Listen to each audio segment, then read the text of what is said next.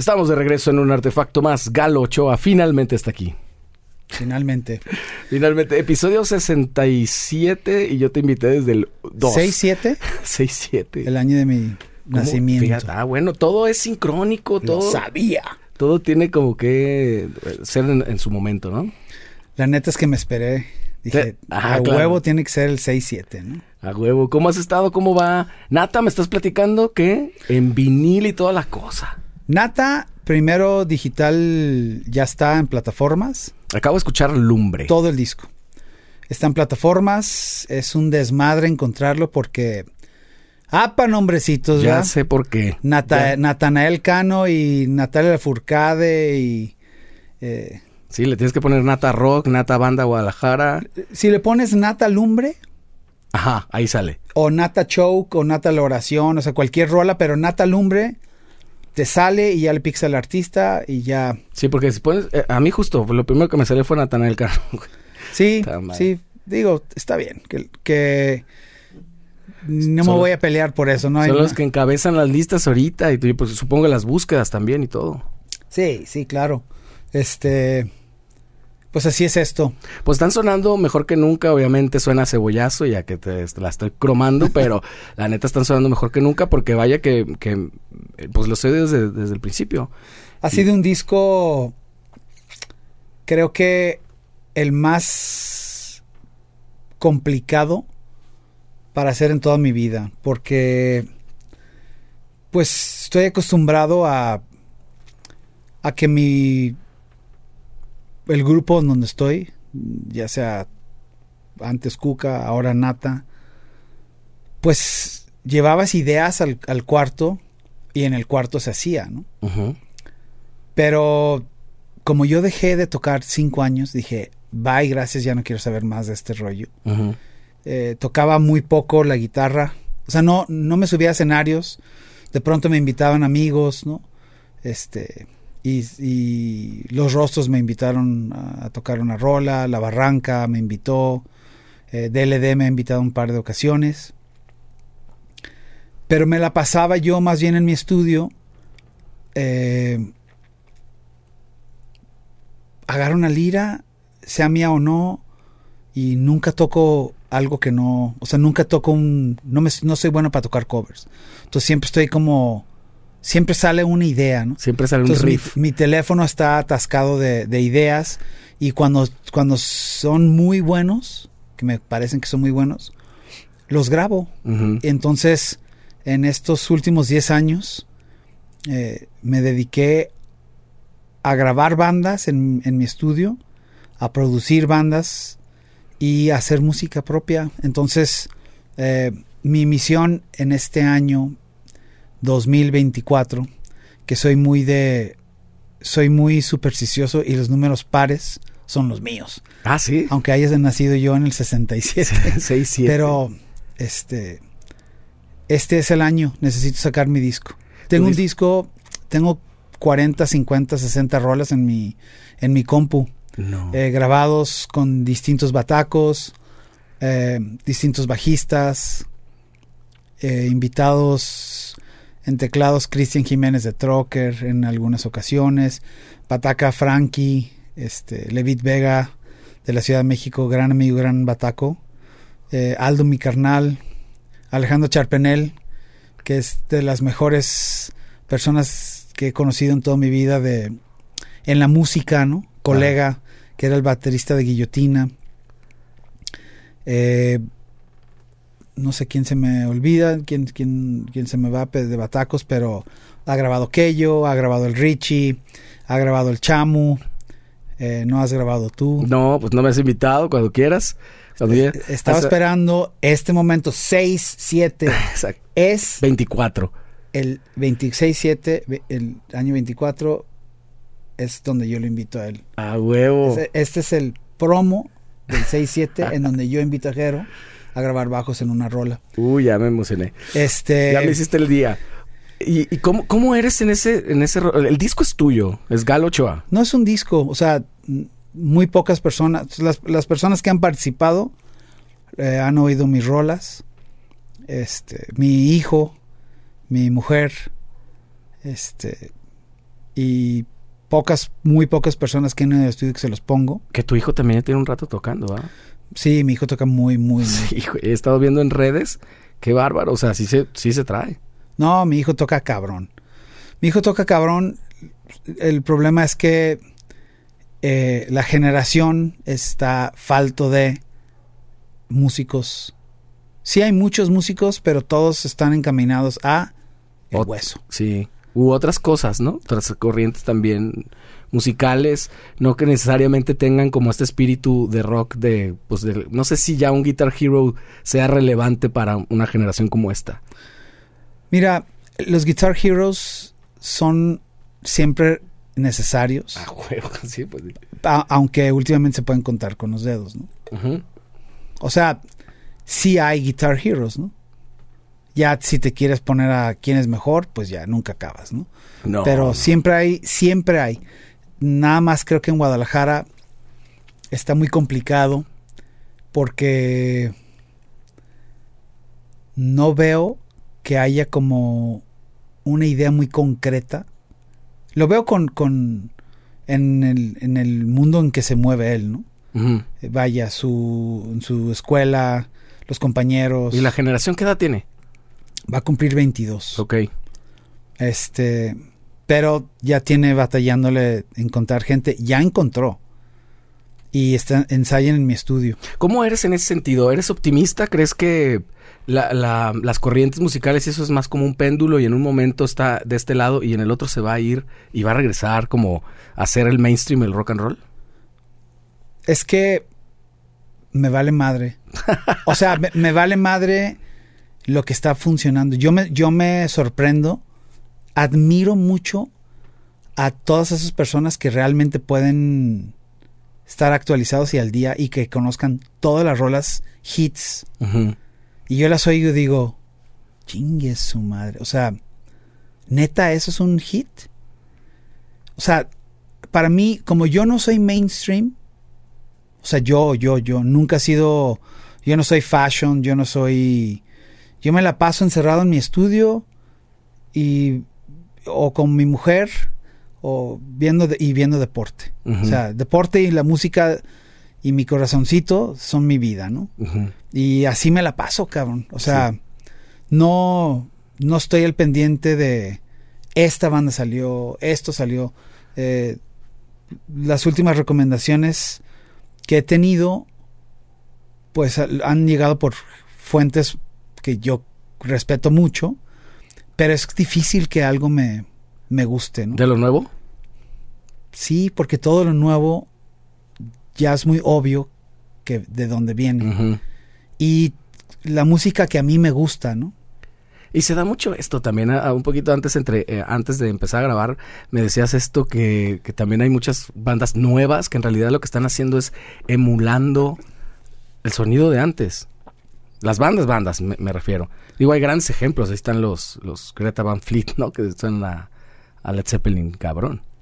Sí, o sea, cuando es tan obvio, si tienes tanto talento, pues mejoras, uno, mejoras una banda o un tributo. Porque el mismo Robert Plant dice que es ridículo que él diga que su influencia mayor en la voz es Steven Tyler. Y se ríe, ¿no? O sea, dice, no mames, eso soy yo en Led Zeppelin 1. Que no le quita el- la tremenda voz que tiene el chavo, ¿no? Claro. y, y la banda suena, ¿no? Pero si tú, Jero, o yo, Galo, llega una banda así, pues te sorprendes y dices, ay cabrón, o sea, ¿de dónde salieron estos chavos, no? Resulta que son hermanos, ¿no? Varios de- este, pero, pues lo interesante sería tratar de buscar una identidad propia, ¿no? Hay muchas bandas grandes que siempre, por todo el respeto, por toda la trayectoria, todo el la influencia que pueden tener John Bonham, el baterista de Led Zeppelin. Claro. O sea, estaba escuchando una entrevista con Sammy Hagar y Michael Anthony acerca de una caja que acaban de sacar con lo mejor. Es el volumen 2 como Greatest Hits, pero es la época de Sammy Hagar. Y cuando hablan del disco eh, que hicieron y, y for Unlawful Carnal Knowledge, que es fuck, Sí. hablan de que Alex Van Halen se puso súper este, intenso con buscar en qué esquina poner la bataca y cómo puede lograr ese sonido de bombo como John Bonham. Pero tú escuchas a Alex Van Halen, aunque él esté queriendo emular a John Bonham y suena, a un Alex Van Halen sí suena a él pero entiendes, o sea, ya son tecnicismos de, de sonidos, ¿no? De lo que Pero- tenía en su cabeza de cómo debería sonar una batería porque traía ¿Cómo Bonham. podría sonar él como, como John Bonham? Claro. Por el cuarto, ¿no? El, el bombo 26. La técnica de grabación incluso. Sí, o sea, es, es, es técnica de grabación. Dicen que jugó con miles de tarolas. Hoy día, ¿qué se hace? Ah, ¿quieres cambio de tarola? A ver, espérame. Plugin. Listo. ¿Te late esta? ¿Te late esto? O sea, se perdió mucho el rollo del arte, cabrón. ¿no? Del craft, ¿no? De justo de buscarle la, la manera. Sí, y siento que por eso mismo ya es difícil sonar particularmente a ti. ¿no? A ti. Exactamente. ¿Cómo es que iniciaste la música? ¿Hace tan, cuántos años iniciaste, Migalo?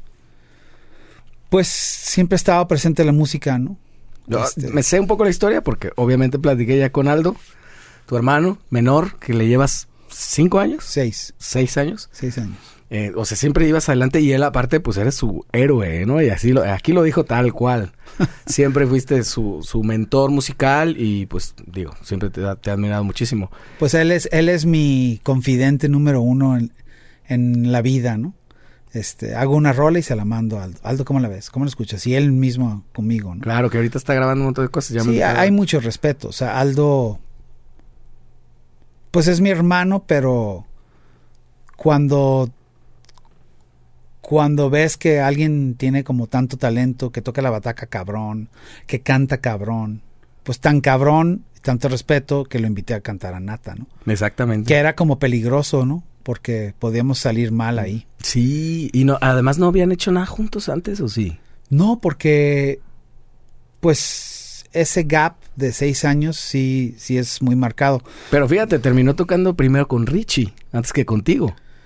Que sí, Rich- pero él que- conoció a Richie porque yo tocaba Sí, con Richie. lo sé, lo sé. Este... Pero yo, es que yo ya estaba en Cuca, ¿no? Ah, claro. Ya estás súper encaminado tú acá. Sí, y Aldo, pues de repente era como, eh, eh, eh, espérate, espérate, espérate, espérate. O sea, ya cuando yo me di cuenta ya estaba, no es que lo ignorara, pero siempre era como, ah, sí, mi hermanito. Claro. Y cuando después oyes a tu hermano, yo me acuerdo muy bien, eh, no sé, no me acuerdo dónde, pero te voy a tratar de escribir la imagen. ¿no?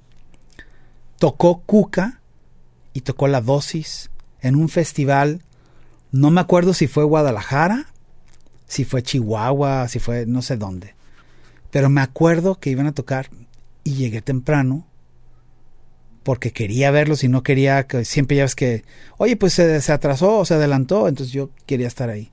Entonces me fui a la consola y me, me puse en la consola y lo estaba viendo tocar y empecé a chillar, cabrón. De verdad, sí, orgullo Sí, total. güey, pinche mi hermanito, güey, qué pedo, güey, ¿no? Qué chingón. Pero él, él no sabe eso.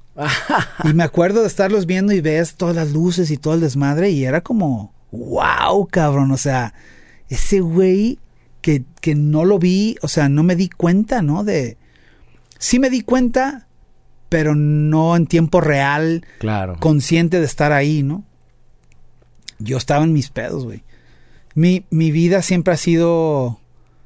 Fue como extraña mi, mi incursión a la música, porque siempre me ha gustado la música, pero siempre me ha encantado el deporte.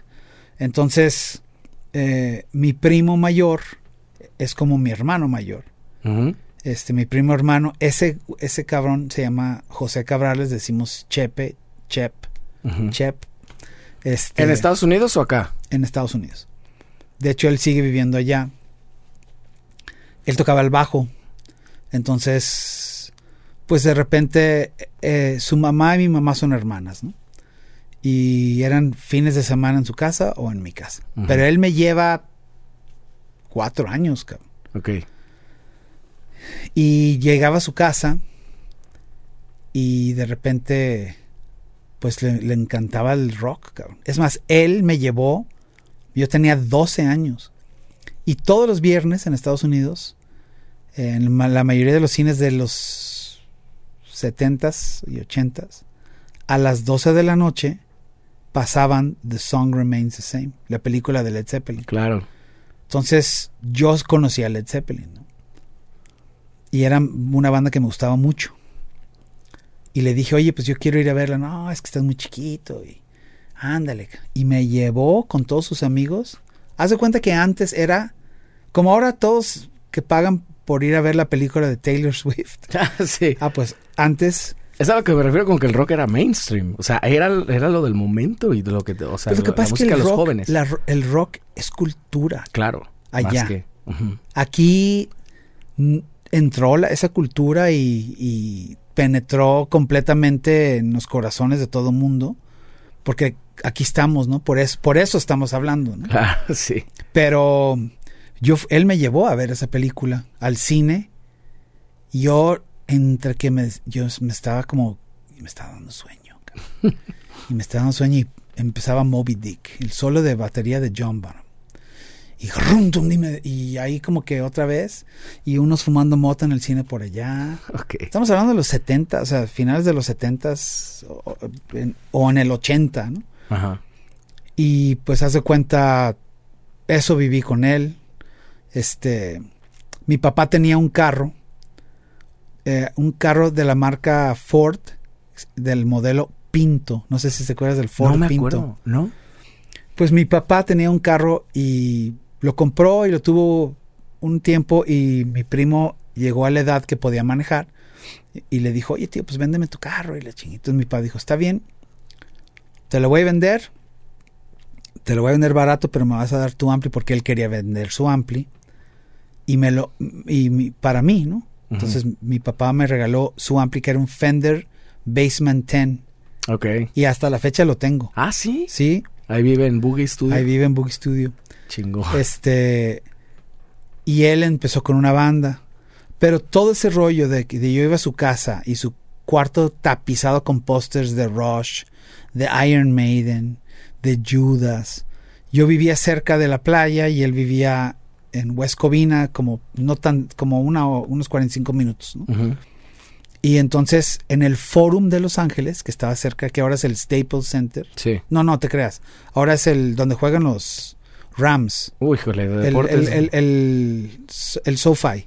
Ok. Eh, está el Forum a un lado. Y ahí tocó Kiss. Y me acuerdo que le pidió permiso a mis jefes de ir a la casa y con sus amigos.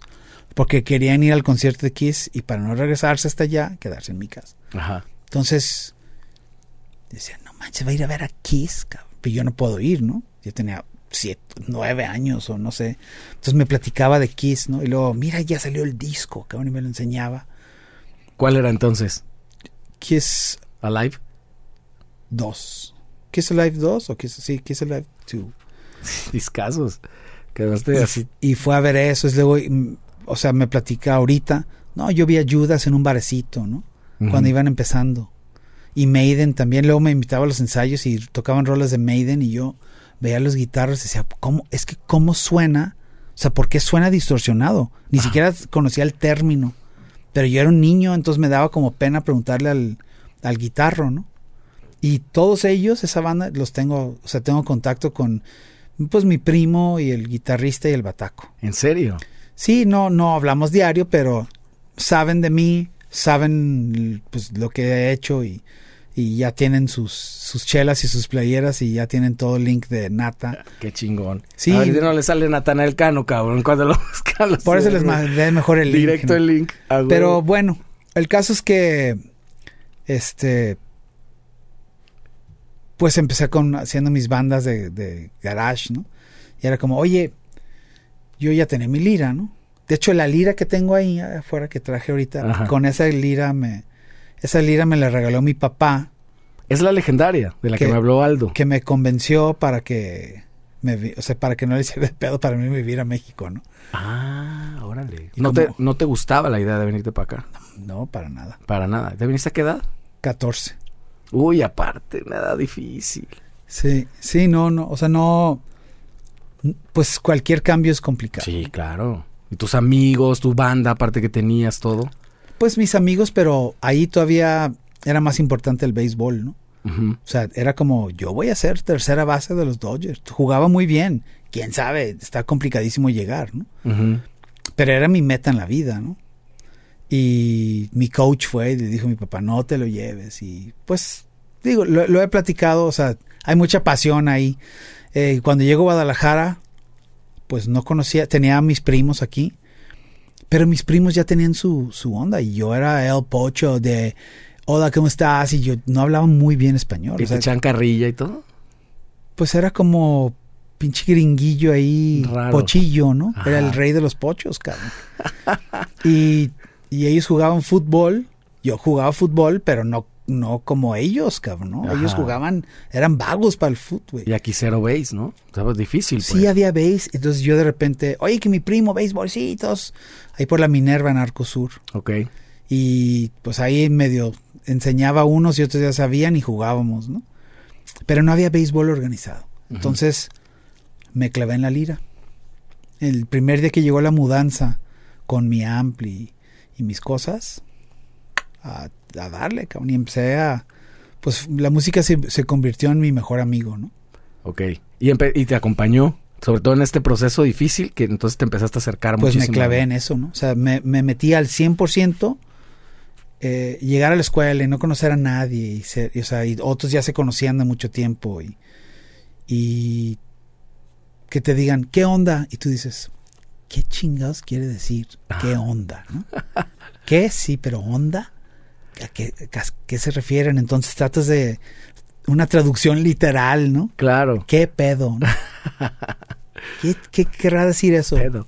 Y después terminé tocando en Cuca, con qué chingados es la vida, la pucha asesina. Bueno, O sea, le entendiste. ya, ya tenía buenos maestros del albur. ¿no? Puta, pero cabrón.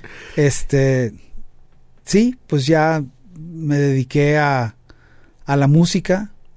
¿Qué Eh, tocaste inicialmente? ¿Qué tocabas? Ah, Co- ¿Cobereabas? ¿Sacabas? ¿Tocabas encima de los, de los discos? pues como, como todos, ¿no? O sea, muchos chavos han escuchado como nosotros ya los veteranos eh, hablamos de antes. Ajá. Ah, Pues antes ponías tu disco, tu vinilo y ponías tal cual, lo ponías Ajá. y sacabas de oído la rola. Claro. Y, y la mejor forma y la mejor escuela que hay para cualquier músico es no necesitas ver un tutorial en YouTube. ¿no? Lo que necesitas es tocar con alguien porque la misma rola que, o sea, si lo sacaron de oído, si tienes dos guitarros, a huevo que el otro guitarrista la va a tocar un poco distinto a ti. Exactamente. Y entonces te vas como pasando tips y, y vas entendiendo que este acorde no es así y este acorde sí es así. Siento que la música de antes, como eh, el rock, tenía mucho más... Era, era, tenía ese ingrediente de creativo de ser ingenioso de buscar cómo puedes hacer sonar más grande este acorde, como lo, hace- lo hace el guitarrista de Rush. Y brilla mucho la bataca y el bajo, pero este cabrón está dando como toda una atmósfera. O luego escucha los discos de Ozzy Osbourne y Jakey Lee, el guitarrista que estuvo después de Randy Rhodes, que es de mis guitarristas favoritos, Jakey Lee, no usaba trémolo. Entonces, dificilísimo que alguien de oído saque una rola. Porque el tipo realmente se, se esforzaba por hacer algo distinto. Todo lo convencional eh, se rompe en el rock, ¿no? Sí. Y ese es el espíritu, ¿no? Finalmente. Pues sí, y yo hoy día creo que eso se ha perdido completamente. Eh, se lo estábamos platicando antes de, de la entrevista. Considero que México pasa por un momento, bueno, México o el rock en español o el rock mundial pasa por un momento de conformismo más que nunca. O sea, más que nunca porque la oportunidad que tenemos como músicos de, de- de ser escuchados en las plataformas es parejo. No hay filtros. Entonces cualquiera le puede pues, sub- subir su rola. Sí. El rollo es que hay 90% basura, con todo respeto, Sí. O será mi gusto personal, y 10% de joyas que te vas encontrando. por ahí. Claro. Tiene que ver también como que había un filtro más natural antes, o no sé si natural, no sé si llamarlo no, así. Era un filtro empresarial. Claro, claro. era, pero, era la visión de alguien. pero era difícil, me refiero. Era, era complicadísimo que alguien te firmara. Claro. Y ahorita pues tú puedes hacer una rola en tu cuarto y subirla ya, mientras estamos hablando. Ya. O sea, no, no importa si es buena, si es mala. Siento que se ha perdido un poco ese filtro que separa Sí. la mierda. Sí, exactamente. Eh, Dijera mi amigo Iván, la mielda. ¿Con, con- con quién te pusiste a tocar? ¿Buscaste luego, luego gente que, inmediatamente gente con la afín, con que compart- compartías gustos? Pues hasta eso el rock tenía como muchas, ¿cómo puedo decir? Mu- muchas variantes. ¿no? Ajá. Si te gustaba Zeppelin, uy, pues te gusta lo oldie, ¿no? Porque estábamos en los ochentas, ¿no? Claro, eso ya era setentero. Y ochentas, ¿qué era? ¿Qué funcionaba, no? Eh, estaba, pues, Judas, Maiden, Ozzy, Saxon, Metallica estaba empezando, Empezando. Slayer, es Dio, Black Sabbath.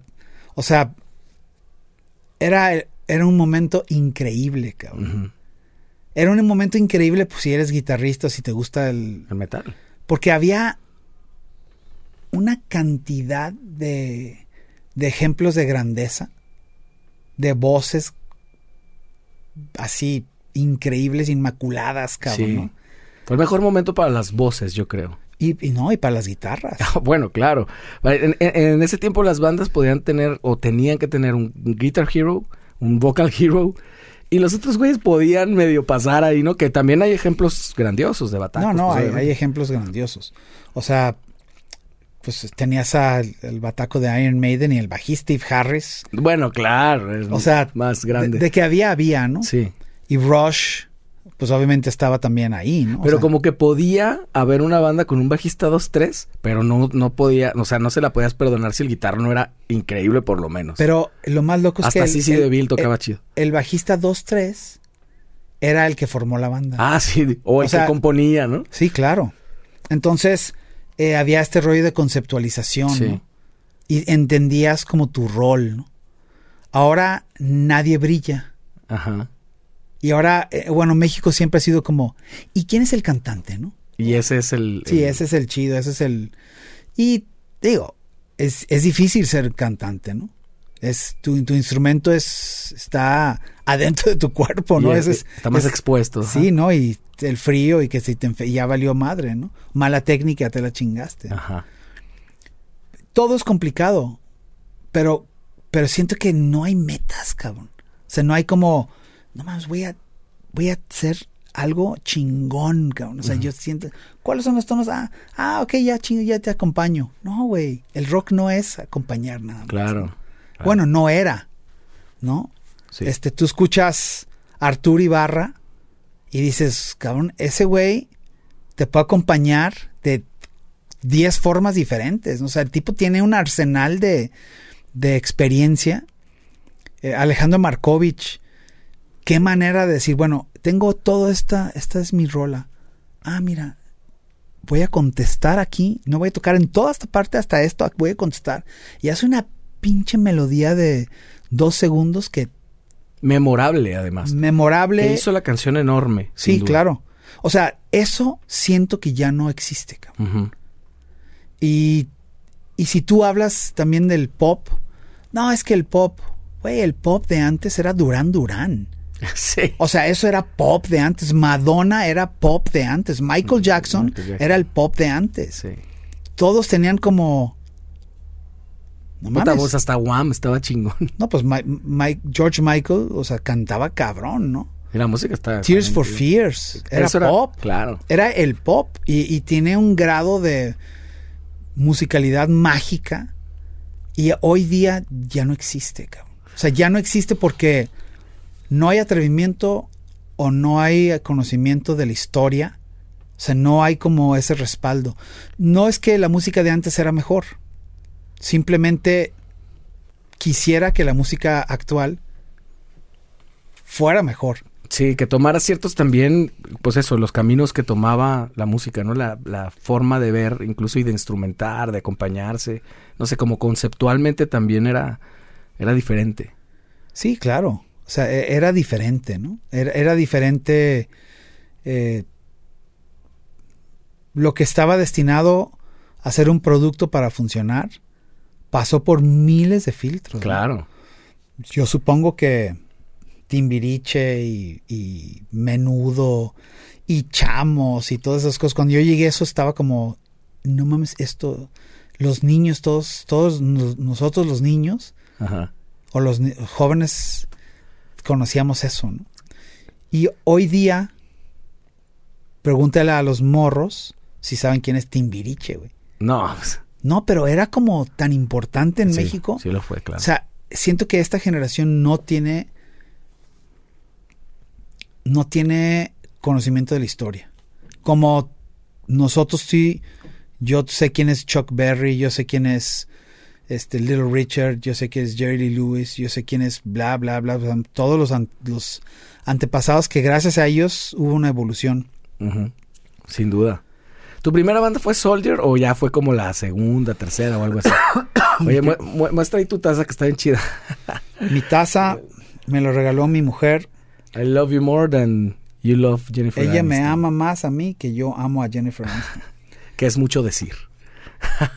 Creo que te tengo una sorpresa, mi amor. No amo a Jennifer Aniston, pero a ti sí, sí te amo. Know. Gracias. A huevo. Eh, Soldier, ¿en qué momento llega? Soldier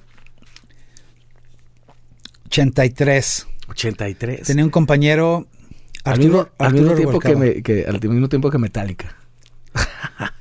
Sí, este tenía un compañero Arturo Rubalcaba que tenía una banda que se llamaba Venom Chain. Ok. Cadena envenenada. okay. Y tocaron en el colegio Victoria. Uh -huh. Y yo no fui, güey, porque como yo era un estudiante ejemplar y mi papá era policía en Los Ángeles, yo no me hacía la pinta, ¿no? Yo Tenías tenía, que ir a la escuela a cumplir. Tenía que ir a la escuela y no podía tener un promedio menos de 85, ¿no? Si no, el cinturón maldito, no, no te creas. Pero sí era como... Sí, pues exigente, una, sí. una Aparte era como inculcado en, en mi formación como de todas las escuelas donde venía, ¿no? Ajá. Entonces, todos llegan, oye, no fuiste ayer, es que te hubiera salido con nosotros, tocó Arturo en la escuela. Y yo, pero ¿con quién toca este cabrón? No, pues tiene unos amigos y la chingada. Entonces ya, Arturo se va. Y ellos sabían que yo existía por Arturo. Uh -huh. Yo era el morrito de la SG y la Fender en el Fender Basement. claro. Entonces un día estaba en mi casa. Bueno, un día llego a mi casa. Mi abuela vivía con nosotros. Me dice, oye, vinieron a buscarte. Y yo, ¿quién? Pues unos muchachos greñudos. y yo, ¿a mí? Y yo dije, no, ya, ya valió madre, ¿no? Me están buscando. ¿Quién sabe quién? Ay, cabrón, me quieren madrear. Pues resulta que era, eh, eran los, los, los del, de ese grupo, ¿no? Los, Venom Chain. De, ajá. Que querían hacer una banda, pero venía el guitarrista y el bajista. Querían hacer una banda a dos guitarras. Y entonces que habían oído de mí, y ya regresaron, ya más tarde, ya estaba yo en la casa y platicamos. Yo me emocioné muchísimo, pero ellos me llevaban seis años, cabrón. Y entonces ellos estaban estudiando la carrera y yo estaba en primero de prepa. Ok, no, pues hay una diferencia cabrón. Sí. Y me sorprende mucho que me haya tenido tanto, tanta paciencia, porque él, el guitarrista, Javier Toledo, que vive en los Mochis, es hasta el día de hoy mi mejor amigo de la vida. Ok. Es mi sensei en todo lo que hago en la vida. Este. Es mi sensei en la música, en, todas las pendejadas que, que he hecho, malas decisiones, etcétera, ¿no? Todo le platico, es mi mejor brother, ¿no? Y él era el otro guitarrista y ese cabrón tocaba muy bien. Entonces armamos Soldier y lo fuimos armando hasta que ya se hizo el- la banda. Ok. Y empezamos a tocar y tocábamos covers de mucho Maiden, mucho Ozzy, Accept, Judas, Saxon, eh, pues Quiet Riot, Claro. este, pero Eso. sí, era, era Queensryche, Ajá. éramos como más clavados en ese rollo, ¿no? ¿Y había muchas tocadas? Sí había. No, había un chingo de bares, había un movimiento muy importante. Y en los bares se, se- eso es lo que lo que sonaba. Sí, O sea, la gente pedía eso. la gente iba a ver eso. O sea, la gente... Mi primer concierto en mi vida, mi primer toquín fue en un lugar que se llamaba Buffalo Rock. Ok. Buffalo Rock está en López Mateos, a dos cuadras de la Minerva, hacia, digamos, Rubén Darío, hacia eh, la glorieta de Avenida México. Sí. Hoy día es una clínica dental. Ok, ahí, ahí mismo. Pero era una- un segundo piso. eh, cada fin de semana estaba hasta su madre de- y tocaban bandas, ¿no? Este, tocaban bandas de originales, o sea, tocaba Mask, tocaba este, Kenny y los Electrics, tocaba Luzbel, No mames. este, tocaba, creo que Ritmo Peligroso. Y ahí se empezó a dar como este rollo ahí conociste a todos ellos, Arturo, Ibarra. yo, ahí es donde me sentí identificado. Ok. Ya como en una tribu. Sí, era como una tribu y era como religioso. Después de- del concierto, todos llegábamos a la Chuza. La Chuza está en, creo que Golfo de Cortés. Sigue, ¿verdad? sí, Que son carnes asadas. ¿eh? Sí, carnes asadas. Exacto. Carnes asadas. Ahí, después de cualquier, ahí, y hasta la fecha, curiosamente siempre es, siempre es una opción tentadora. Ah, sí. Sí. Pero bueno, este, así fue mi, mi, mi comienzo, ¿no? Con Soldier. Y después, la, ¿cómo, ¿cómo termina y a qué pasas después? Eh, Soldier termina porque Javier, mi amigo de los mochis, termina la carrera, que era como el que realmente era como el soporte de la banda. Y me dice, güey, ya acabé la carrera, ensayamos en mi casa, pero ya me voy. Entonces, ahí están las llaves de la casa. Mientras que se pueda, sigo usando la casa como cuarto ensayo, confío en ti. Y pues yo me voy en un mes. Entonces el bataco, no, pues yo creo que ya no. Gran amigo mío, eh, Rodrigo, sigue siendo Rogelio, dije. Rodrigo, no te llamas Rogelio, Rodrigo, no digas esas cosas. Este dijo que no, que él creía que ya también estaba terminando la carrera. Entonces hablo con Nacho González. ¿Que lo conocías previamente? Sí, porque como sabíamos que Rodrigo tenía como pensado salirse de la banda, tenemos un bajista que era de Ciudad de México, Víctor Basurto, Que no sé nada. Víctor, si ves esto, por favor, comunícate, güey. Tengo como 15 o 20 o 30 años sin saber de ti. ¿Tanto? Sí, este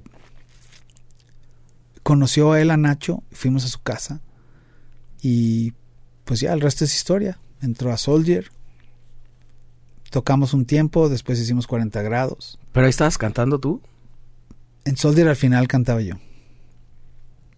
Cantaba yo, eh, tu- grabamos un demo que no, no, no, no se lo quiero pasar a nadie porque está horrible. ¿Ahí lo tienes? Sí, lo tengo. ¿Lo tienes ahí ubicado en dónde está? ¿En un cajón de las No, rarezas? está ahí en esa compu debe de estar. Ah, ¿en serio? pero no te lo voy a pasar. No, bueno. no más quiero Este- saber que existe.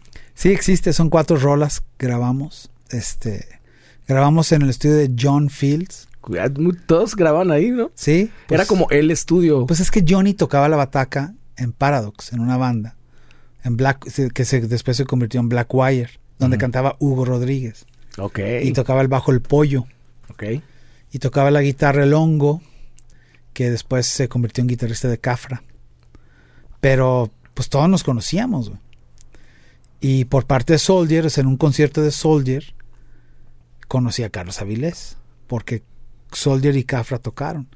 Y después me pidieron ayuda, entonces yo les conecté en Canal 4, porque había un programa que se llama Variedades del 4 a las 2 de la tarde. Eh, claro. Entonces Soldier tocó ahí y yo los conecté y Cafra tocó ahí. Ok. Y ya después Carlos y yo nos hicimos amigos y pues yo ya conocí a Nacho y años después sucedió lo de... Y se, y se hicieron amigos porque tenía muchísimo que ver los gustos musicales, ¿no? Era como, como el típico, así como hay memes así de que tengo un greñudo se encuentra, o un barbón se encuentra otro barbón y es como, o sea, que yo y yo nos encontramos en la calle y hacemos casi, casi flechazos. Si le gustaba, qué sé yo, Iron Maiden o algo así, o sabes que Zeppelin, y, ah, conectaban inmediatamente. Zeppelin ahí ya no era como la banda, o sea, lo escuchaba pero no lo tocaba. Ahí tocábamos metal, ¿no? Ya. Este, sí, o sea, puede haber diferencia, ¿no? De, pues a ti te gusta Motorhead y a mí me gusta Judas. No hay pedo, son como de la misma colonia, ¿no? Ah, sí, claro. Este, sí, eh, el problema fue después cuando entró el, como el metal alternativo, como Living Color, este, cabrón, te iba a decir el nombre de esta banda, la, la banda de Mike Patton, ¿cómo se llama? Faith Ah, No More. Faith No More, Faith claro. No More. Y empezaron como muchas bandas de este tipo. Los Chili Peppers salieron, o sea, ya Jane's Addiction, o sea, ya empezó como un al- como un rock alternativo. Este, ahí ya es donde empezó como a, a abrirse más el camino, ¿no? Pero 40 grados eh, fue, siguió después de Soldier y tocaba el Richie el bajo, eh, tocaba Nacho en la batería, yo en la guitarra, el teclado estaba Rubén de la Mora y en la voz Mario Cuevas, la garra. La agarra, Mario Cuevas, sí. Canta muy bien ese cabrón. Sí, lo sé. Lo he visto incluso en un, en un, me parece que en un reencuentro que hicieron de sombrero verde o una, un revisited ahí o algo así. Estaba, estaba Mario y, y sé que cantaba bien. Y digo, muchos me lo han platicado. Mario canta muy bien. Mario canta muy bien. Mario siempre ha estado metido en ese rollo, ¿no? Mario no le da miedo a la gente, cabrón. Mario le encanta ese rollo. Pero Mario era mucho más, a lo mejor tenía como más inquietud de estar al día. Y lo que para él estar al día era soda. Ya. Y no, güey, es que el rock, este, este tipo, de, o sea, escucha esta banda y yo, güey, es que eso no es rock, cabrón. Sí, pues le quitaron la distorsión, le, le pusieron el delay y el chorus. Pero es, es lo que te digo, o sea, ese es el momento muy extraño en donde, o sea, en México, todo el rock en tu idioma era más popero, ¿no? Entonces yo decía, pues, no sé, para mí es como pop, cabrón. Pues sí, prácticamente. Y fui a ver a Soda, ¿no? Muy bien, muy profesional. La imagen perrísima de los, de los tres, ¿no? Producción. Un nivel. Era como Durán Durán en español, Ya. ¿no? O sea, era como. Como ese tipo de onda de entre YouTube y Durán Durán. Y, y era admirable. Pero no era lo que a mí me hacía. Sí, pues no te prendía, pues no, No, te- no me aprendía, los respetaba muchísimo. Pero yo escuchaba White Snake. ¿no? Claro. Y entonces yo era el que no encajaba ahí, güey. No, llegó, este, tenemos un manager. No, mira, estos son los pantalones que debes de poner para tocar. Son los pantalones que se están usando ahora. Te debes de cortar toda la greña, así como Joe Elliott, mínimo para que te veas más, más fresón para las morras, güey. Claro. Yo decía, güey, yo, no- yo ni pegue tengo, cabrón, ¿no? O sea, yo quiero tocar, güey, ¿no? Y era como un, un momento muy extraño de, como de, de saber quién eres tú y saber qué no te gusta, cabrón. Y todos estaban dispuestos a cambiar. Yo era el, como el complicado, güey. Todos en la banda, te refieres. Todos en la banda, 40 o sea, grados. Sí, Richie siempre ha sido una persona que tiene mucha visión. Yo soy más terco. Y amo a Richie y, me da muchísimo gusto que, que Velanova está de regreso. Ah, y, de regreso. y me da mucho gusto porque Richie y yo, antes de 40 grados, tocábamos Rush, cabrón. Sí. Y tocábamos U2, ¿no? Es que Richie está más allá del bien y del mal. Richie puede tocar lo que sea. No, Ri- Richie puede... O sea, el rollo es que Richie es de esas personas que tiene el gran don de entender lo que sea. Exacto. Y yo lo puedo entender, pero yo digo, no, no me gusta, bye. Claro. No me interesa, no me gusta. O sea, no, no es algo que me prende, ¿no? Pero esa terquedad te llevó entonces a hacer algo que sin duda le faltaba al rock en español. Pues yo creo que a mucha gente, porque yo pienso que muchos asumen que como lo bonito es, es lo más chingón. Ajá. Y nace Cuca, ¿no? Y cuando nace Cuca era como una banda que hicimos nosotros, para nosotros, para, para juntarnos a hacer música, ¿no?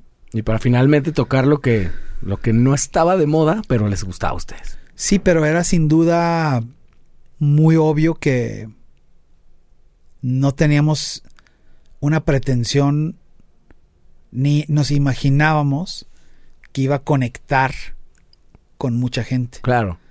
Porque era como. como. el personal porno, ¿no?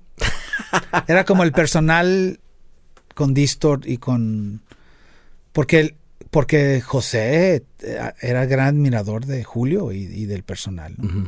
Yo conocí al personal porque Rubén, el, el tecladista de 40 grados, era muy amigo de Pedro, el baterista. Entonces, obviamente conocía al personal, pero lo respetaba y todo el mundo hablaba grandes cosas de ellos, pero yo no tenía esa comunión de... No es mi tipo de música. Claro. O sea, no, no, no sé, cabrón. Soy guitarrista, pues. Y entonces siempre tenía ese conflicto de qué pedo con... ¿Por qué no suena la guitarra, Sí. cabrón, no? Sí. que, que no siempre, o sea, ahora un poco más, bueno, no un poco, ya, ahora muchos años después, ya de Ruco, ya digo, pues no siempre tiene que sonar la guitarra. No siempre tiene que sonar. Y ahora por el lado también de productor, supongo que también eso un, un poco como que te cambia la... Porque eh, pues, estás produciendo, ¿no? Nada más grabas a las bandas. Ah, no, no, sí, pues, pero, pero la mayoría de las bandas que llegan conmigo tienen la guitarra. de- Claro. O sea, sí existe una guitarra, no es nada más el chiqui chiqui y el chaca Hay una razón por la que van contigo también. Yo pienso, yo creo que sí, aunque no salen sonando a mí, no salen sonando a Cuca, ni a Nata, ni a Galo, ¿no? Eh, eso es lo que está bien complicado como productor, porque luego es muy fácil caer en eso, ¿no? En, en los productores que, todo el mundo sale sonando al- a ese productor de ese estudio. yo, yo creo que hay, hay muy buenos productores en Guadalajara. Eh, pues obviamente está el Orco, que ha hecho cosas grandiosas, ¿no? Que si a mí me, o sea, si a mí me llega Siddhartha, yo hubiera hecho mierda a o sea, yo no tengo ese don, ese toque y el entendimiento o ese feeling que Orco tiene. Sí. Igual Aldo Muñoz, ¿no? Pero sí creo que la, o sea, ¿qué tengo yo que ofrecer? No, no a diferencia de ellos, sino ¿qué ofrezco yo? Eh, creo que ofrezco yo un una realidad. O sea, una realidad de ¿Va otra vez? Por favor. Oye, pero no lo podemos arreglar, ¿sí? Pero mejor dale otra. Pero mejor dale otra vez, cabrón. ¿Por qué? Porque siento que si no le das otra vez y entiendes lo que está mal y entiendes que estoy tratando de trabajar tus fortalezas y evitar tus debilidades, Claro. entonces tú serás un mejor músico. Sí. Como yo aprendí que yo no soy esto, yo soy esto, cabrón. O sea, mi fuerte es hacer estas cosas. No quiero sonar a Ingrid Malmsteen porque, porque no es mi pedo, cabrón. O sea, Claro.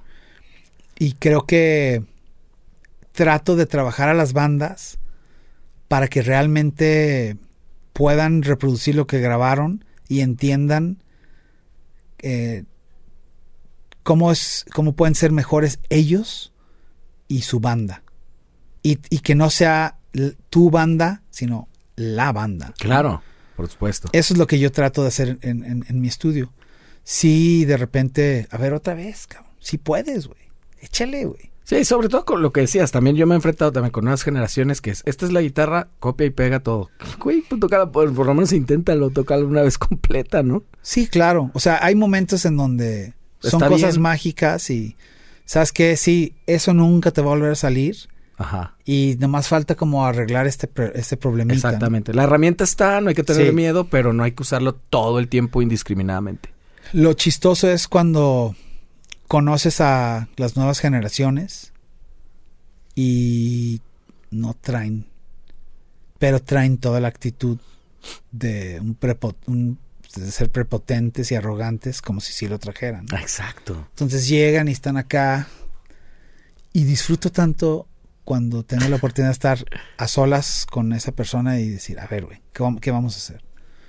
Y a cambiar. Claro. Porque creo que hay que disfrutar el momento. Hay que disfrutar el momento, pero no hay que olvidar que una cosa es disfrutar el momento, pero no es una fiesta, cabrón. Exacto. ¿Por qué? Lo digo porque yo sí he estado en unas situaciones frente a mí, o sea, yo soy un músico que ha tenido la oportunidad de trabajar con un productor a mi, con, a mi forma de pensar de grandes ligas. Y entonces, ¿qué pasaba por mi mente? Que yo tengo 26 años y voy en un vuelo a grabar el disco con Robin Black, que ha trabajado con Paul McCartney, Nada más. que ha trabajado con Black Sabbath, Queen, y la lista es eterna, ¿no? Yo no puedo ir a hacer el ridículo. O sea, para mí era importante no cagarla en, en frente de una persona. O sea, ¿qué opinará de mí él comparado con qué opina? O sea, ¿cómo? No quiero ser como, no, pues pinche morro pendejo, ¿no? Claro. Y era, eso era importante para mí. O sea, yo no iba como, no, vamos a conocer Inglaterra y a ver a dónde vamos en la noche. No, cabrón, yo iba pinche enfoque así total. Nunca había tocado tanto, o sea, durante 30 días, todos los días en el estudio haciendo cosas. ¿Y sentiste con algunos compañeros de banda que era distinto? Como que la onda sí era más de fiesta y desmadre y eso, no aprovechar tanto la ¿Con Cuca? oportunidad. Sí. No, Cuca, la neta, estábamos muy agradecidos. Nacho, Carlos y yo, sin duda. Este. Eh, pero la banda en, sí, o sea, tomábamos como la oportunidad, era mucha presión.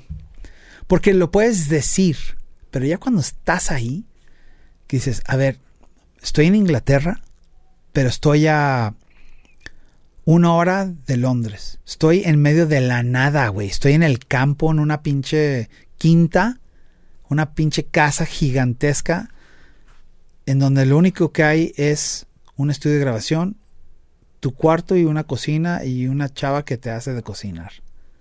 Y la familia del dueño de ahí. Y ahí antes había grabado Robert Plant y había grabado Def Leppard. Y te voy a platicar una. Estábamos allá un día.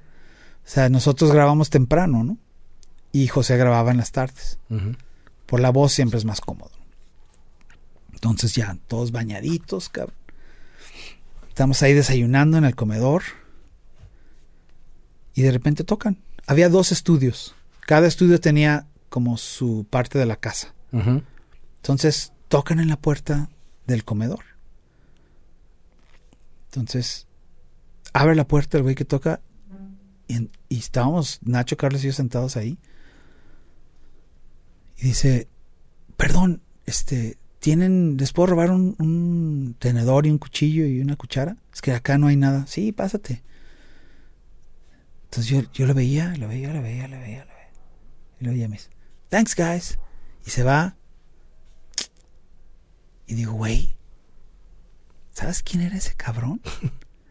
Entonces, no. Dile- les digo, imagínate ese güey dibujado al lápiz. ¿No sabes quién era ese güey? No mames. Take El cantante, on me. El de Ajá. Estaba ahí, güey. Casi Ahí te es- estabas imaginando así la animación. Era él, pero nomás sacó la cabeza y digo, güey, acuérdate, ese güey es en el pinche video, ¿no? No mames. Ahí estaba. Y estaba Primal Scream. ¿te acu- ¿Sabes quién es Primal, Primal Scream? Scream, claro. Ellos estaban grabando también cuando grabábamos nosotros. O sea, era un estudio cabrón, güey. Entonces, yo sentía como mucha responsabilidad, Claro. pero sé, sé que mi banda o mis compañeros o yo como compañeros no, no, o sea, estábamos todos en el mismo canal. ¿no? Ah, bueno, pues eso, poca madre. Pero ¿qué pasa cuando el productor te dice, sabes que esta rola, la intro está buenísima, cabrón, pero no revienta bien? El cambio, algo está mal, güey. Siento que, que se están yendo, o sea, toda la intro está muy bien y de repente la echan a perder. Casi, casi nos decía, ¿no? Y cuando un productor de esa talla te dice eso, era como un conflicto, ¿no? Porque tú vas desde Guadalajara a Inglaterra con la idea de que pues ya están las rolas y así, así son y, y así son. Vamos a grabar. Y no, pues, ¿qué crees, güey? Pues no.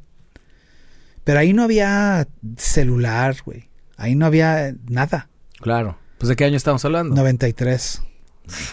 Entonces, lo intentamos, lo intentamos y como que, o sea, la terquedad de la banda de no cambiar. Entonces se encabronó o se hartó Robin y dijo, ¿saben qué? Ya. It's been a good day. Vamos a cenar. Cenar ahí mismo, ¿eh? Porque lo único que había afuera eran vacas y borregos, güey. No, no había nada. Estamos en el campo. O sea, nomás era, pues, digo, el pararte un poquito, des- desentizarte y cambiar un poco el enfoque. Pero a lo que voy es que no era como, vamos a salir. sí. Sea, A la chuza. La tienda, ándale. La, la, la tienda estaba a 15 minutos en una pinche callecita acá. sí, sí. Entonces era, se acabó el día, salíamos del estudio, entramos a la casa y a cenar, porque ahí nos dejaban de cenar. Y ya, entonces... Oye, voy, ahorita vengo. ¿A dónde vas? Pues a mi cuarto. Entonces fui al estudio, puse mi guitarra y empecé a tocar. Y bajo, Robin, Robin, creo que ya tengo la idea, güey. ¿Qué? Y así el güey comiendo, ¿qué? podemos grabar ahorita tú y yo, nada más tú y yo. Porque si no se me va a olvidar. Pues no hay forma de dónde la grabas, güey. Claro. Entonces ahí vamos al estudio. Entonces ya me pone el click track de lo que seguía y toco. Me dice, ese es, güey. Y ese es alcohol y rock and roll. Ah, no mames. Y eso de que te empujen hacer un cambio drástico es, a ver, no es a huevo, pero si, si la disquera está contratando a Robin Black, que ha trabajado con tantas bandas, y él sugiere de una manera muy insistente de que considera que esto no es el camino de esta rola y que este riff está muy bueno, pues hay que tomar, hay que, hay que hacerle caso, güey, ¿no? Mínimo hay que intentarlo. Sí. Si no nos gusta, pues habrá otra solución. Y en, las, en la mañana ya nos juntamos los tres y grabamos la idea nueva, completa. Había mucho entendimiento. Las buenas bandas hay una química muy especial. Lo notaron ustedes desde el principio. Eh, ¿Que iba a funcionar? Mm, Pues confi- yo confiaba en él. O sea, yo tenía que depositar mi fe y mi confianza en él, porque para mí él era mi jefe en esa sesión, ¿no? Claro. O sea, mi jefe en cuanto a, pues, Pues Eh, es el de la última palabra, ¿no? pues, Un poco. pues es válido, o sea, por algo está ahí, ¿no? Entonces, el reto era que José no había escuchado la nueva versión. Entonces, Puta. Cuando ya terminamos, le hablamos a José. Oye, güey, pues ven a escuchar la rola. Y cuando escucha la rola José, yo nomás me le quedé viendo y me dice, ay, güey, pues cambió mucho. estaba llena de frescura. Antes era una rola metalera. Dice, pues a ver cómo me va. Entonces José se metió solo con Robin y hicieron las, las, las voces. Y luego ya José nos habló a nosotros. Y ya fuimos y le escuchamos la rola. Esas cosas creo que es un buen trabajo de un productor. Porque eso es cambiar un poco la esencia de una rola y Pero no de la banda. no de la banda, porque la banda finalmente creó una cosa nueva, ¿no? Ajá. Yo tenía un riff que es toda, toda la música cuando revienta la rola, ¿no? O sea, la intro de mi mujer me manda, eso, toda la lira y todo eso quedó. El de ahí para adelante, o sea, cuando ya revienta la rola y ya es- fue construirla de nuevo. Como otra rola, claro. Y pues ahí está, ¿no? Y lo más, lo más raro es que ahí está lo que pasó en ese día, en ese instante de ese año. Pero a lo mejor dos horas después hubiera sido otra rola porque era otro instante. O sea, la creatividad está aquí, cabrón. Sí, sí, sí, sí.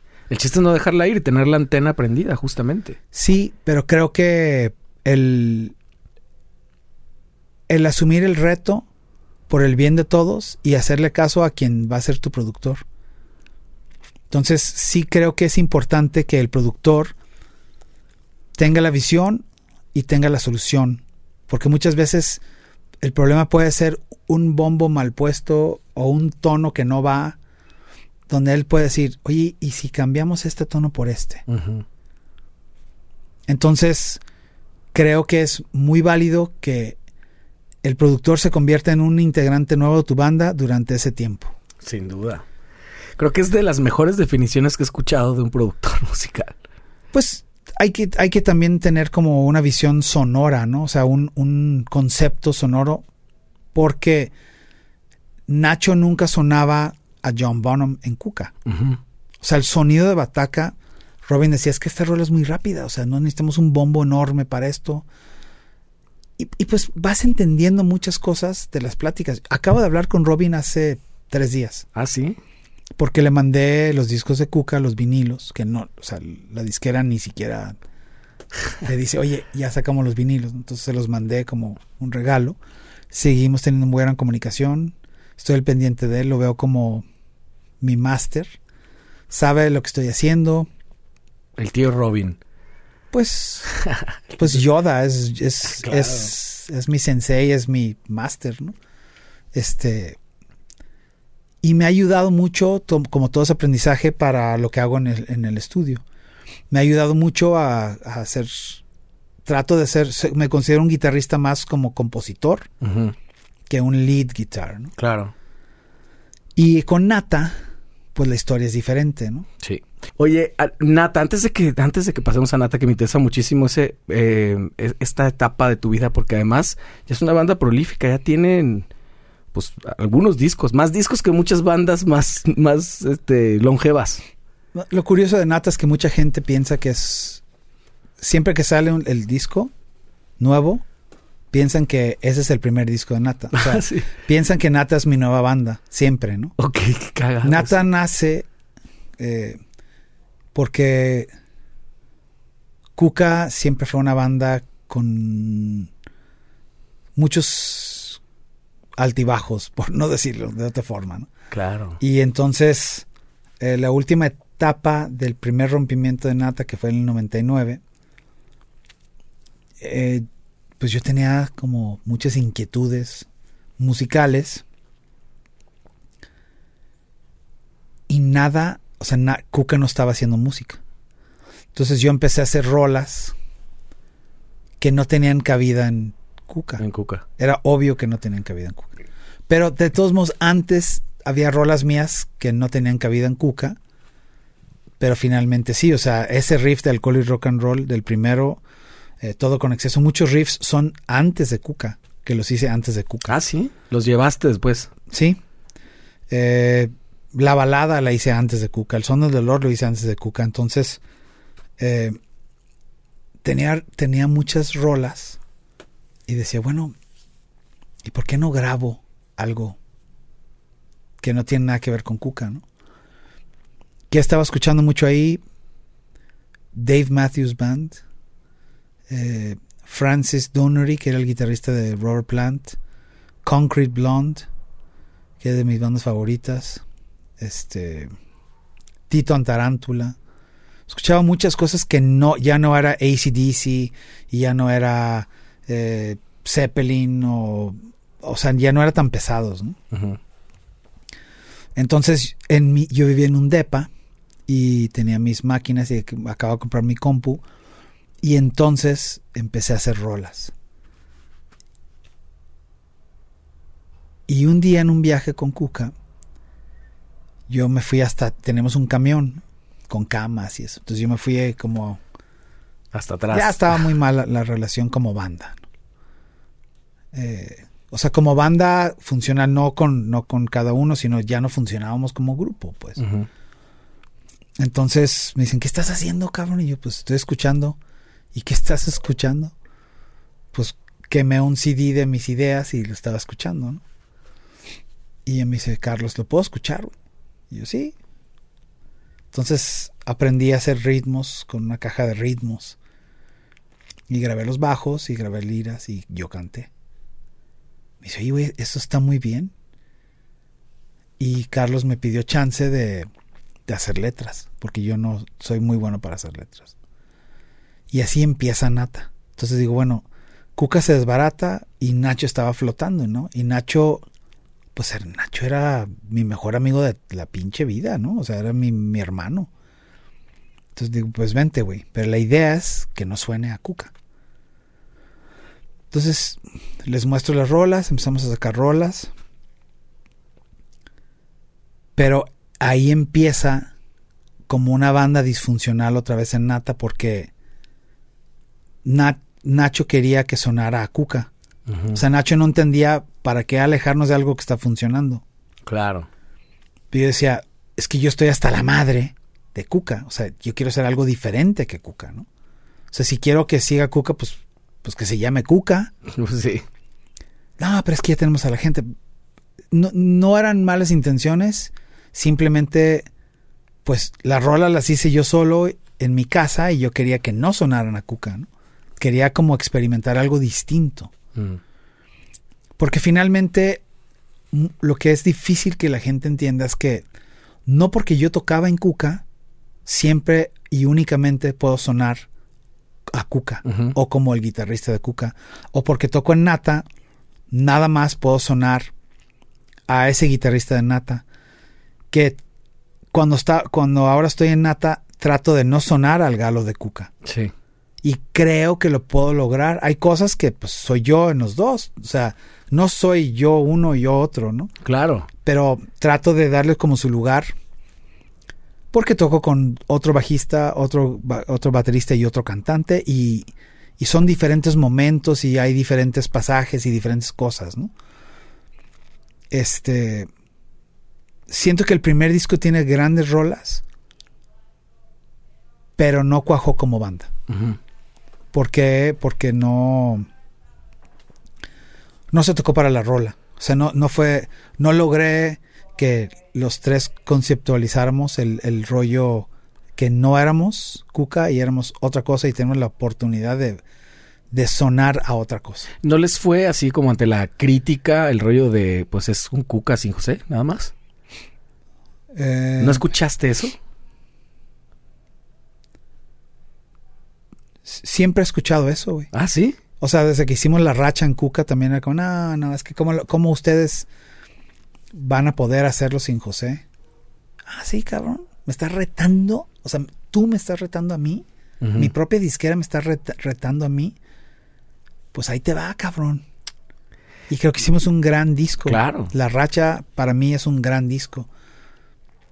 Y, o sea, esas cosas me, me no me retes, cabrón, ¿no? Que además de ahí se despegan, yo pienso que tal vez de los éxitos más grandes de Cuca, de ese disco. Obviamente, este, la invasión, obviamente, ¿no? Porque fue pues, como el primer chingadazo. Pero de ahí ya fue, era una banda mucho más madura y todo. Y muchos, te lo digo honestamente, no nos dimos cuenta que no estaba José. Fue un cambio natural porque Alfonso había entrado, digo, estamos ya hablando como de antes, después, ahorita. Sí, ya sé, no nos pero- fuimos para nada cronológico Sí. ni pedo. Pero es que la verdad es que todo, yo pienso que todo el mundo conoce ya la historia. Sí. La has contado además con Piro, con un montón de gente que ya lo has- te han invitado a todos lados.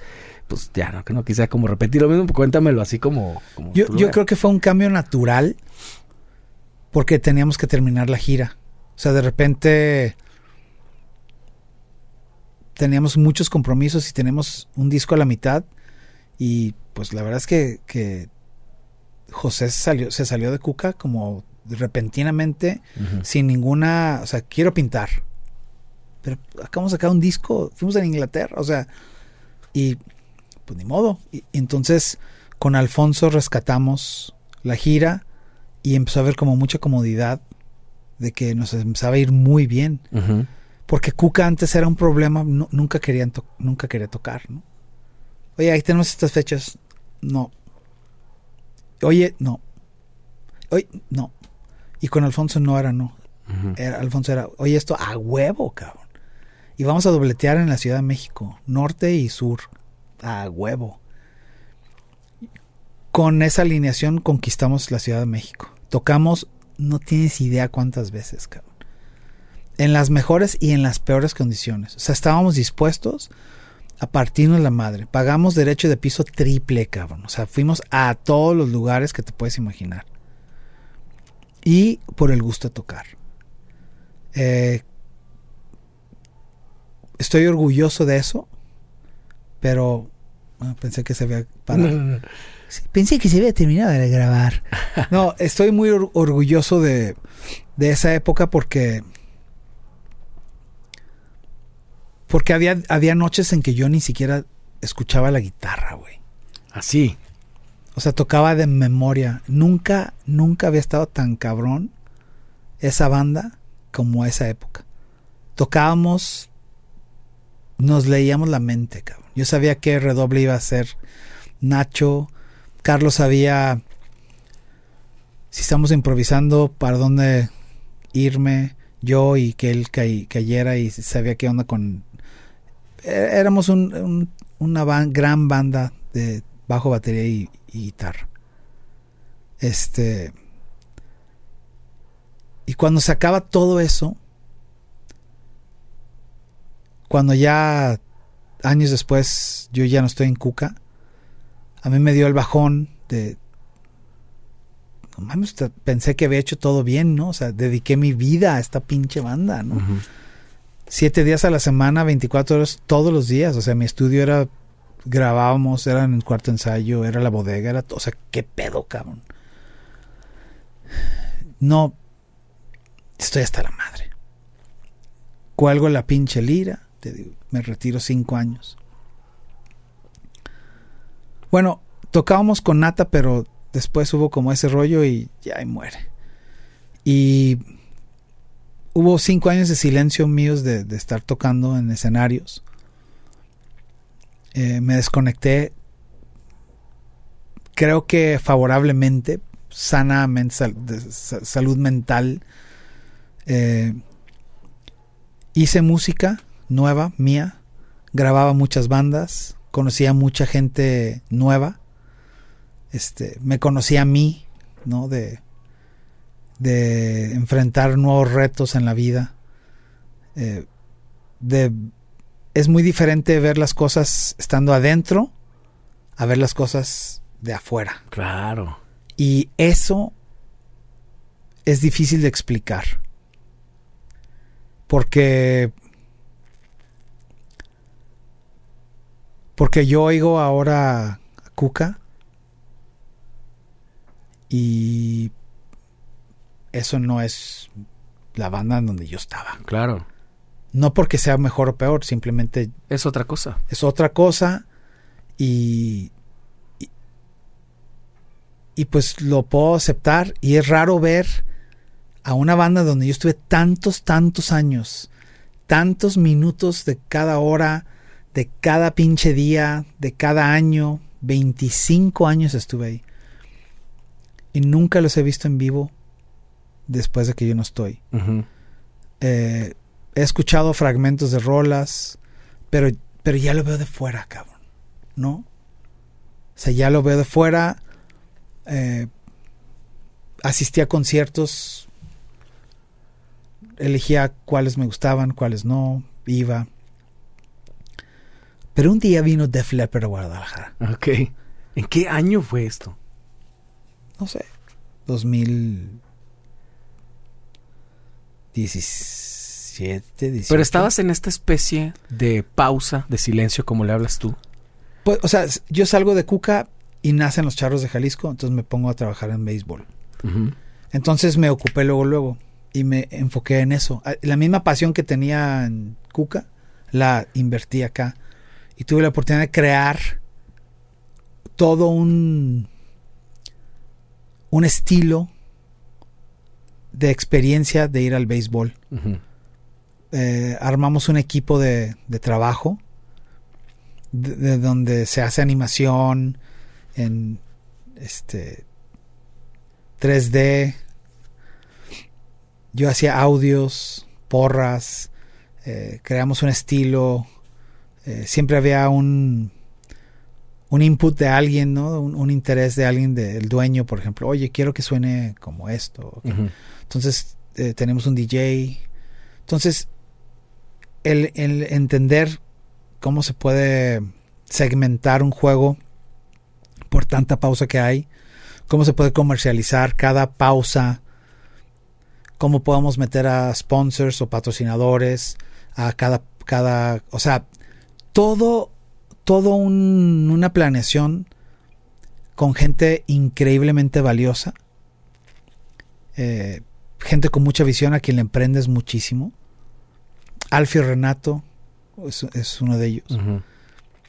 Eh, mi, mi equipo, o sea, el ingeniero José Luis, es una pistola. Eh, ya falló la pantalla y ahorita vengo, le voy a- me voy a subir, cabrón. Y no había ni escalera, cabrón. Y se este- o sea, trabajábamos como ese pagar, derecho de pagar el piso de cuando estaba en Cuca, así En el estadio. Sí, cabrón. Y hacíamos que el espectáculo funcionara. O sea, tú logramos que un niño de tres años o cuatro años o cinco años estuviera en el estadio cuatro horas, cabrón, y que estuviera divertido. Tu misión es, o fue, o lo es todavía, ponerle un valor agregado entonces al de por sí ya espectáculo del, del béisbol. Pues para mí no es ponerle play. Exactamente. Para mí era, Pensarlo como todo un... pero porque yo amo el béisbol. Claro, es que Desde es, niño. Es que no puede ser de otra manera. O sea, se vería falso, sería falso si no... Pero lo más chingón es que me rodeé de gente en, en cada etapa, porque hubo cambios de personal, ¿no? Eh, me refiero a... eh, estaba una persona súper valiosa que, que hizo algo y después eh, ya no pudo estar y entró alguien en su lugar a hacer este, este mismo chamba a su forma y después entró otra persona, pero ninguno de ellos sabía del béisbol, entonces era como, mira, explicarle cómo tienes que celebrar una acción del béisbol, un hit, un doble, no es lo mismo que un out, o sea, para quien sabe de béisbol lo entiende, pero mi misión era como, a ver, cabrón, si tú vas al estadio y dices, y qué buen juego, cabrón, ¿no? Y van empatados y te estás miando. Para quien no les gusta que diga que estén miando, tienes ganas de ir al baño, hacer pipí. ¿Cómo puedo hacer que tú, estando en la fila para entrar al baño, o estando en el baño, o estando en la fila para comprar una chela, o un lonche, o lo que sea, escuches un sonido y sepas que acaba de pasar Ah, sin que lo estés viendo? ¿Cómo puedo yo diseñar un out? Cuando cae el out de los charros, ¿cómo puedes saber tú como espectador que ya está el out? Cuando cae el segundo out, ¿cómo puedes saber que es el segundo out y no el primero? Y el tercer out distinto al primero y el segundo. ¿De dónde sacaste eso, Galo? Pues porque amo el béisbol, cabrón. Ok. Y porque tenía que hacerlo tropicalizar mi amor al béisbol de los Dodgers. Y la experiencia que habías tenido tú de morro. hacerlo a, a las posibilidades y a, a sonar tapatío, cabrón. ¿Y estás ahí todo el tiempo en el estadio? Eh, los, por los últimos 10 años sí. Este año estamos viendo si me hago rock and rollero al 100% ya. estoy, estoy en eso, ¿no? O sea, de repente... Va a ver de qué depende, va a ver, no sé de qué depende. ¿Tuvo algo que ver Def Leppard que me dijiste? Bueno, eh, durante cinco años dejé de tocar. Y vino Def Leppard a Guadalajara. Def Leppard siempre fue una banda que me gustó, pero uno de los guitarristas de Def Leppard es de mis guitarristas favoritos, que es Vivian Campbell, que tocaba en Dio. Y Vivian Campbell sale, bueno, sale toda la, la, banda, pero Vivian Campbell usa Engel, como yo. Sí. Entonces yo estoy sentado ahí viendo a Def Leppard. Y es la primera vez en cinco años y volteo con mi mujer y con mi hijo y le digo, no sé qué está pasando, pero tengo muchísimas ganas de tocar. A huevo. O sea, los veía y decía, es que esto es hermoso, cabrón, ¿no? ¿Qué pedo con esta banda chingoncísima? Y pasan unas semanas y le hablo a aquello y le hablo a Cristian. Señores, ¿cómo están? Digo, había comunicación, no es que no, no había hablado con ellos. Pero ellos armaron Parasit, ¿no? Digo, señores, eh, ¿cómo andan como para ir a una cenita? Tengo algo que platicarles, quiero armar nata otra vez. Fuimos a cenar y el que yo me dice, pues está chingón. Digo, sí, güey, tengo mucho tiempo sin tocar, ustedes están muy, muy activos, ¿no? Ténganme paciencia, tengo que como echarle aceite a los dedos y hacer que esto funcione otra vez, a ver si puedo o no. Claro. Me dice, ¿y qué onda, Galo? ¿Tú vas a cantar? Y dije, no, no voy a cantar, yo, yo no puedo cantar, ¿no? Nata. Eh, hagamos algo que nunca hemos hecho. Hay que utilizar las redes a nuestros favores, a nuestro favor y a buscar un cantante. Entonces hicimos un post, llegaron chingo, este, lo he platicado muchas veces, la neta sigue siendo una bendición el que Gustavo Bolsa haya aparecido en nuestras vidas. Sigo sin entender como una persona tan, tan buena, cabrón, como persona y tan chingón como cantante. Estaba ahí en los bares cantando covers, cabrón. Y yo no sabía, nadie sabía. Y pues de allá para acá con toda la pandemia, con todo y las broncas y que usamos las distancias como una excusa de que, uy, no, es que está muy lejos y, uy, no. Claro, ahí se acabó. Nata acaba de sacar disco. Un disco interrumpido, un disco eh, complicado por la pandemia, un disco poco sufrido, porque no es lo mismo tener 26 años y solo dedicarte a, tu banda, a querer hacer una banda nueva que ya existía, o sea, retomarlo, pero ya todos tienen chamba y tenemos, familia tenemos familia y hay que atender, la familia siempre es primero, entonces creo que Nata acaba de sacar un disco que representa mucho todo lo vivido en este tiempo. O sea, es un disco, creo, muy maduro. Es un disco con temas eh, muy positivos, de superación. No estamos tirando la mierda a nadie. Estamos como... O sea, siento que el mensaje en la música de, de Nata en cuanto a la lírica es muy positiva, ¿no? Es muy de cabrón, despierta si puedes, güey, ¿no? La vida es cabrona. Y además acompañado con la música creo que es poderosísimo. Digo, nos pasó siempre escuchar canciones que traían un mensaje, eh, bueno o malo, pero que con el vehículo que es la música, este, como que se, se potencia, ¿no crees? Pues mira, lo que, lo que me encanta de Nata es que eso que vivía antes, que sí nos importaba lo que hacíamos, lo tengo en nata. O sea, Cristian le importa muchísimo que su bataca suene a algo pensado, algo inteligente, algo con, con, un propósito de por qué hice este redoble, por qué está esto aquí. Claro. Que ello igual. O sea, que ello se fija. No, bueno, que ello es un diseñador de, de sonidos.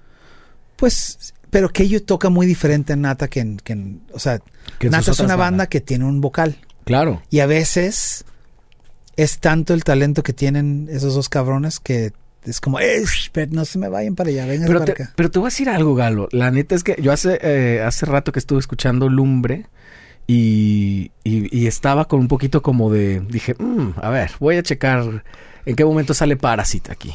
Porque a huevo son es el corazón de Parasite, ¿no? ¿No? Pueden, saben, y ya lo platiqué con Kristen y con Kello, pero como que saben separar ese rollo. Aquí estoy acompañando de otra manera. Este es otro espíritu de banda. Eso habla de una madurez de ellos, pero además de, de una, de una cosa que tiene ya, se volvió un tercer ser, o cuarto ser, o quinto ser, nata. Pues yo creo que mucho tiene que ver que siempre presento una estructura de, de música Claro, y no tiene que ver con, con lo que hacen en Parasite. exactamente. Y, y siempre he sido yo un guitarrista de banda, donde hay un cantante, De canción. de, de canción, y a mí me gusta cantar. Entonces, hay ideas que yo canto, se las enseño a Gus, y si estaban en un 8, el Gus los lleva a un 10. Sí. Por, la, por el talento que tiene Gus, ¿no? Y una voz súper característica además. Se están conjuntando como esas cosas. Yo supongo es un súper buen momento para, un, para una banda. Me refiero en ese sentido. Musical están en un súper buen momento. No así como empezamos esta charla. Tal vez el, el mejor momento del rock. Pero, pues como tú dijiste, me vale, ¿no? Es que nunca hay un mal momento para uno. Eso. O sea, yo qué expectativas tengo? Subirme a un escenario, que la banda suene bien y que pueda demostrar lo que es nata. Claro. Nada más. O Y sea, lo demás vale mucha madre. es que si tú pones antes de eso el éxito, pues el éxito qué es, cabrón? ¿no? Exacto. O sea, el éxito falso de el mundo en que vivimos, de, de los likes y de, de estas cosas. Yo pienso que Nata es una banda que tiene que demostrar en el escenario y va a obtener likes porque la, la banda suena chingón Ajá. y porque es una buena banda y no es una banda que suene. Mira, tenemos visita. sí. No es una No. banda que suene a a otras bandas que tocan rock o tocan metal, porque no sé si Nata sea metalero o si es como medio progresivo o si es solo sé que Nata es una banda con muy buena música. Claro. Es lo único que sé. O sea, yo yo sí trato de que Nata no suene o Galo no suene, Galo Nata no suena a Galo Cuca y que trato que Cristian y que ellos no suenen a, a Parasite y me los traigo a veces, a veces sí se sí, sí es como fácil, pero claro. digo, "Ah, es que aquí va la voz, güey. Tranquilo, Claro. tranquilo, ¿no? Y, y Cristian, o sea, tienen tanta herramienta y luego llega Gus y te puedo decir, como compañero de banda, como productor, como ingeniero de grabación, hay muy pocas cosas que no puede hacer Gus. o sea, es de los cantantes que he conocido que dices. O sea, hay un entendimiento muy fácil. El lenguaje del músico es como si digo, oye, güey, dice. Ta, chic, chic, ta", Y entonces tú, tú entiendes ese rollo. Y si yo le canto esto a mi mujer, Exactamente, sí. A ver. pon, hay que seguir viendo la tele. O sea, no, no es. Ese lenguaje. A veces es difícil hacer clic. Creo que lo entendemos muy bien, ¿no? ¿Sucedió en algún momento en Cuca? ¿Y sucede, sucedió ahora, Nata? ¿Crees que se repitió este entendimiento? Sí, sí, sin duda. O sea, eh, para mí es, una oportunidad de tocar con otros músicos que tienen otra forma de pensar, que tampoco ellos quieren sonar a, lo, de antes, Y sí hay, hay química. Todos nos gusta. eh, siempre hay como, como comunes. Aunque a Christian le gusta Dream Theater y a mí no me gusta Dream Theater. pero eh, a él le gusta Tool y a aquello le gusta Tool. Pero a Gus le gusta Maiden y a Christian no tanto, pero a mí, o sea, Hay siempre que encontrar hay, el, el, el siempre común denominador, ¿verdad? pero nos gusta el rock, güey. Claro. Sí, finalmente es eso. Entonces, eh, creo que sí, el, por el gusto de hacer música es, es por lo que lo hacemos. Y esa es la manera. Digo, esto, esto que hablas de que no quieres sonar al galo de, de Cuca y no quieres sonar al galo de bla, bla, bla. Pues a veces es un poquito inevitable y es, además es una cosa súper chingona y súper difícil de lograr. Yo se lo dije a Markovich, ¿no? Eh, creo que es, es súper difícil que puedas reconocer con un bending, con el, el tipo de trémulo que tú haces es galo. O sea, no es tan sencillo que un músico pueda lograr ese sonido peculiar para, para destacarse en donde esté tocando. O- ojalá sea cierto. O sea, yo no, yo no puedo decirte, ¿no? Yo sí lo noto, sí. Yo, yo trato de que no suene, ¿no? O sea, simplemente las estructuras. Te repito, yo soy un guitarrista, creo yo, mucho más de, de hacer canciones, de, de hacer riffs. No soy tan bueno haciendo solos. O sea, no, no es mi fuerte. pues, o sea, no soy como. No soy Steve Vai. no. Hay, un, hay un chingo de, de gente que se, va, que se va a volver loca con eso que dijiste aquí en los comentarios. Porque cómo le sufren. Y que por cierto, entre paréntesis, ¿no has pensado nunca en hacer un canal de YouTube explicando cómo chingados tocar bien los solos? Porque seguramente te ha tocado ver millones de veces gente tocando el son del dolor mal, con un voicing mal y todo. Eh, ese, ese es un buen tema que, que, que estaría padre hablar ahorita de... Creo yo que la información que está en redes no siempre es... Claro, pues lo puedes no siempre es la neta. Exacto. ¿Y a qué me refiero? A todo. O sea, no todo lo que está en YouTube te saca del apuro al 100%. Hay mucha gente vividora, hay mucha gente que no tiene preparación, hay mucha gente que se dice ser médicos y te dicen cómo evitar esto, cómo curar esto y no, cabrón, ¿no?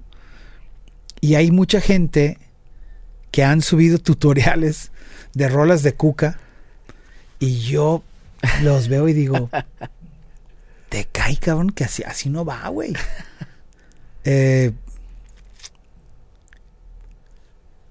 sí, sí me lo han, sí, sí me lo han dicho. No soy muy público Ajá. mm, para hacer esta entrevista. Me, me quise que pasara tiempo porque creo que hay cosas interesantes de que hablar. A lo mejor lo que dije de, de, de Alfonso, o sea, no quisiera ser como tan repetitivo. Claro. Que claro. es igual si editas esto, no. O sea, más bien me refiero a. Para mí es importante también eso, ¿no? Eh, suceden muchas cosas. O sea, pasa, pasa el tiempo y. Es muy curioso cómo, por ejemplo, el fan, que sin, sin el fan no hay. No existe nada después de cuando sacas el disco. El fan determina, o sea, el público determina si, si van al concierto, entonces funcionó. Si no van al concierto, no funciona. Exacto. Entonces hay un respeto mayor para esas personas, hay un agradecimiento eterno. Eh, tengo el honor de tener muchísimos grandes amigos que empezaron siendo fans y ahora son mis grandes amigos. ¿no? Porque, porque es raro, es raro que, que piensen que eres de una manera cuando no lo eres, cabrón. Claro. O sea, finalmente, así como tú, o sea, ahorita la cámara está hacia mí y hacia ti, pero si enfocan hacia acá, están tus bajos, están los colchones llenos de dinero. A lo de, que to- voy- de tocar canciones de Cuca. Ah, entonces una de ellas es para mí. Exacto. eh, Para eso te cité. Yo, yo creo que es, es, para mí es un poco raro ese rollo de, pues finalmente uno está tocando una idea suya, ¿no? Y si saludas a alguien, pues qué bueno, qué, qué padre. Pero no es como. Es como raro ese rollo que yo vea a Eddie Van Halen como, no mames, era. o sea, es el dios de la guitarra, ¿no? Angus Young. Pero te pasó también a ti al ser fan.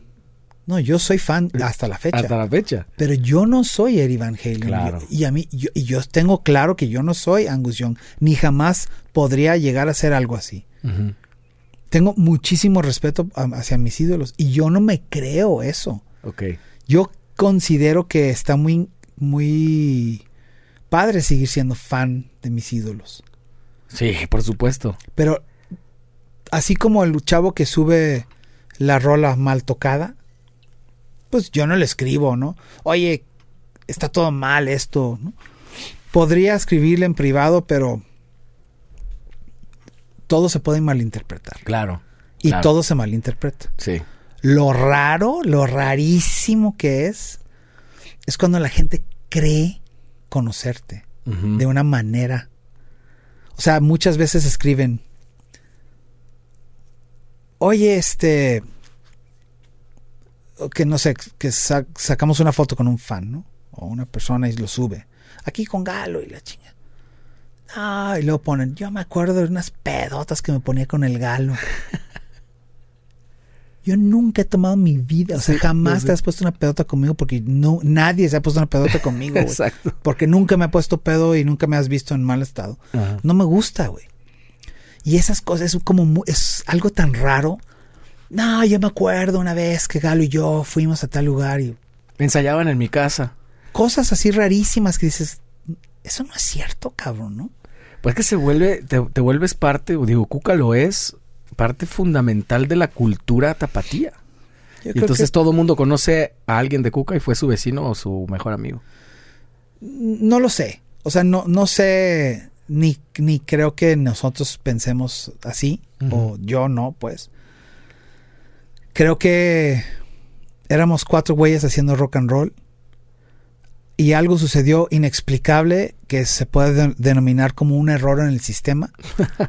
Porque por el tipo de música que tocábamos, en el tiempo que lo tocábamos, más los temas y la lírica, eran como una receta para el desastre, güey. Porque éramos una banda medio rock punk. Éramos como entre los B52 y ACDC, güey. Ujú.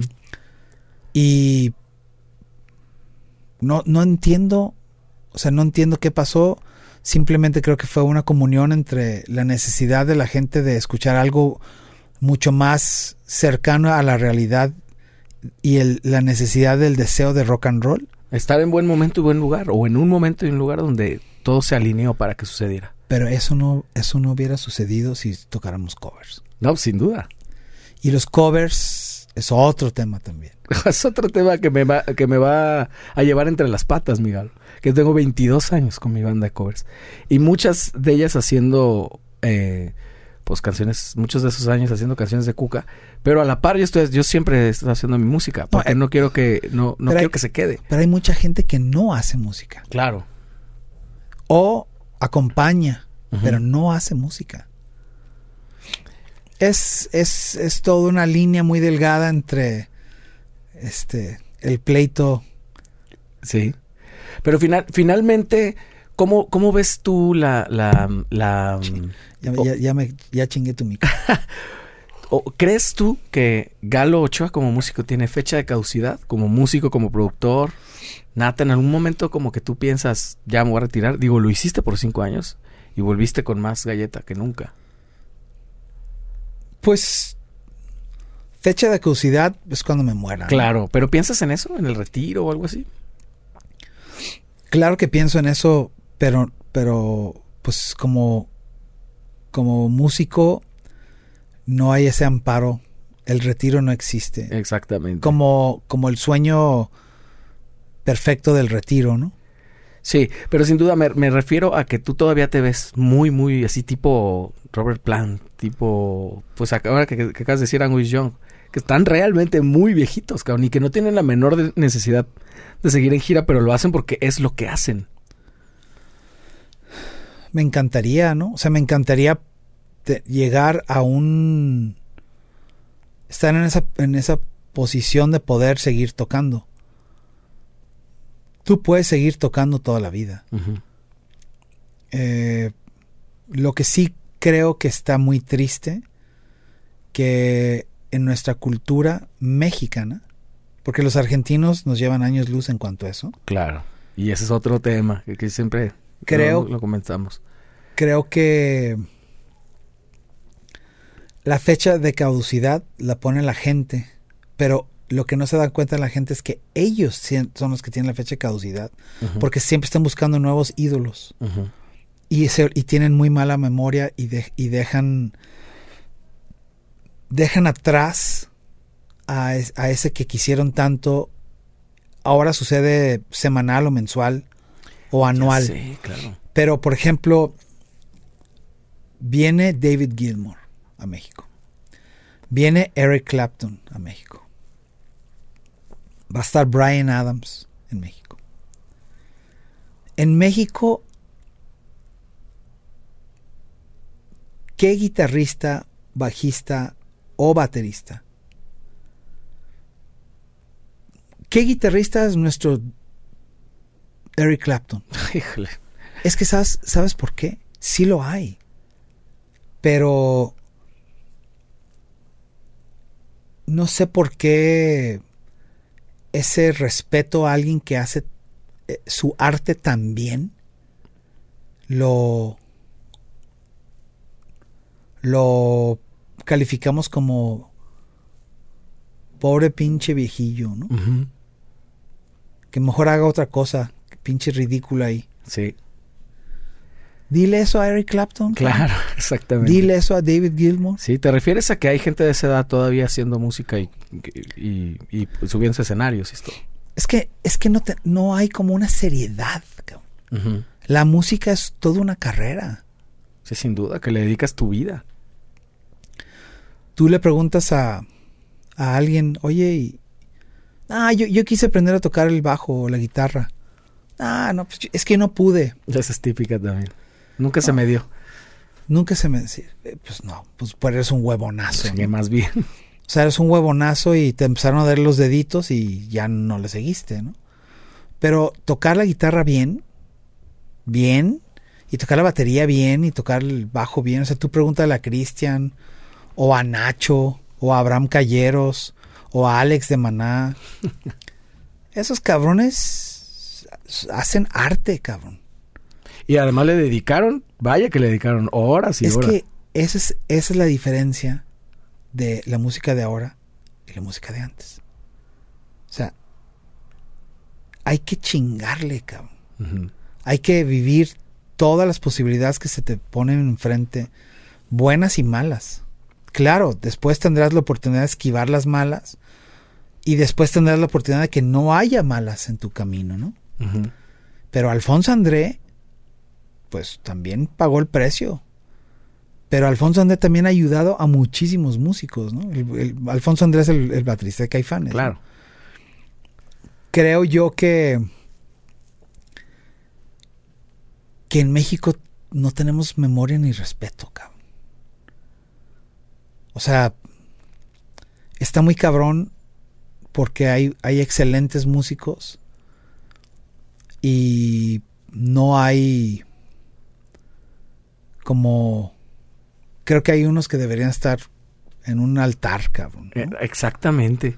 ¿Y, ¿Y de qué crees que dependa? ¿De la cultura? Sí. Sí, porque cuántas veces a todos nosotros que somos músicos nos han dicho, oye, ¿qué te dedicas, güey? Claro. A la música. Ah, No mames, ¿a qué te dedicas? O sea, Pero- ¿con qué? Eh, para pagar la renta. ¿No? O sea, ¿cuánta, cuánta, ¿cuántos músicos no conocemos que tocan en un mariachi cabrón, güey? Sí. Y los escuchas tocar y dices, qué hermosura, cabrón. Yo no podría, me encantaría, pero no, no, no. O un trío, ¿no? O sea, o, o lo que quieras, cabrón. O sea, realmente el, el hacer las cosas bien, ¿por qué en México te tienes que hacer como, ya tengo 30, ya tengo que escuchar otra cosa, ya tengo que vestirme así, ya tengo que ser, o sea, no sé, no sé si es generacional o es, o es cultural el rollo de no tenemos como sí tenemos al, a la persona que se podría estar en ese pedestal, pero, pero la gente no, no tiene ese respeto. Claro, claro.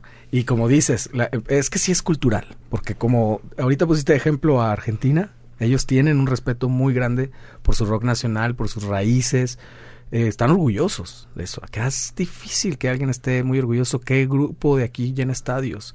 Un grupo nacional. Son po- muy pocos. Yo, es que sabes que el festivalitis y los eventos También. gratuitos también mata ese rollo, ¿no? O sea, mata ese rollo, el sobre. O sea, si estás sobreexpuesto como artista, también es como. No mames, estás todo el día en todas partes. Sí. Cada vez que toca. O sea, cada vez que hay algo, están los mismos. cabrón. O sea, sí hay diversidad, sí hay bandas chingonas de reggae, bandas chingonas de ska, bandas chingonas de jazz, bandas de pop, bandas de rock, bandas de metal, bandas de alternativo, de lo que quieras. Hay, hay, hay gente que lo hace muy bien. Sí.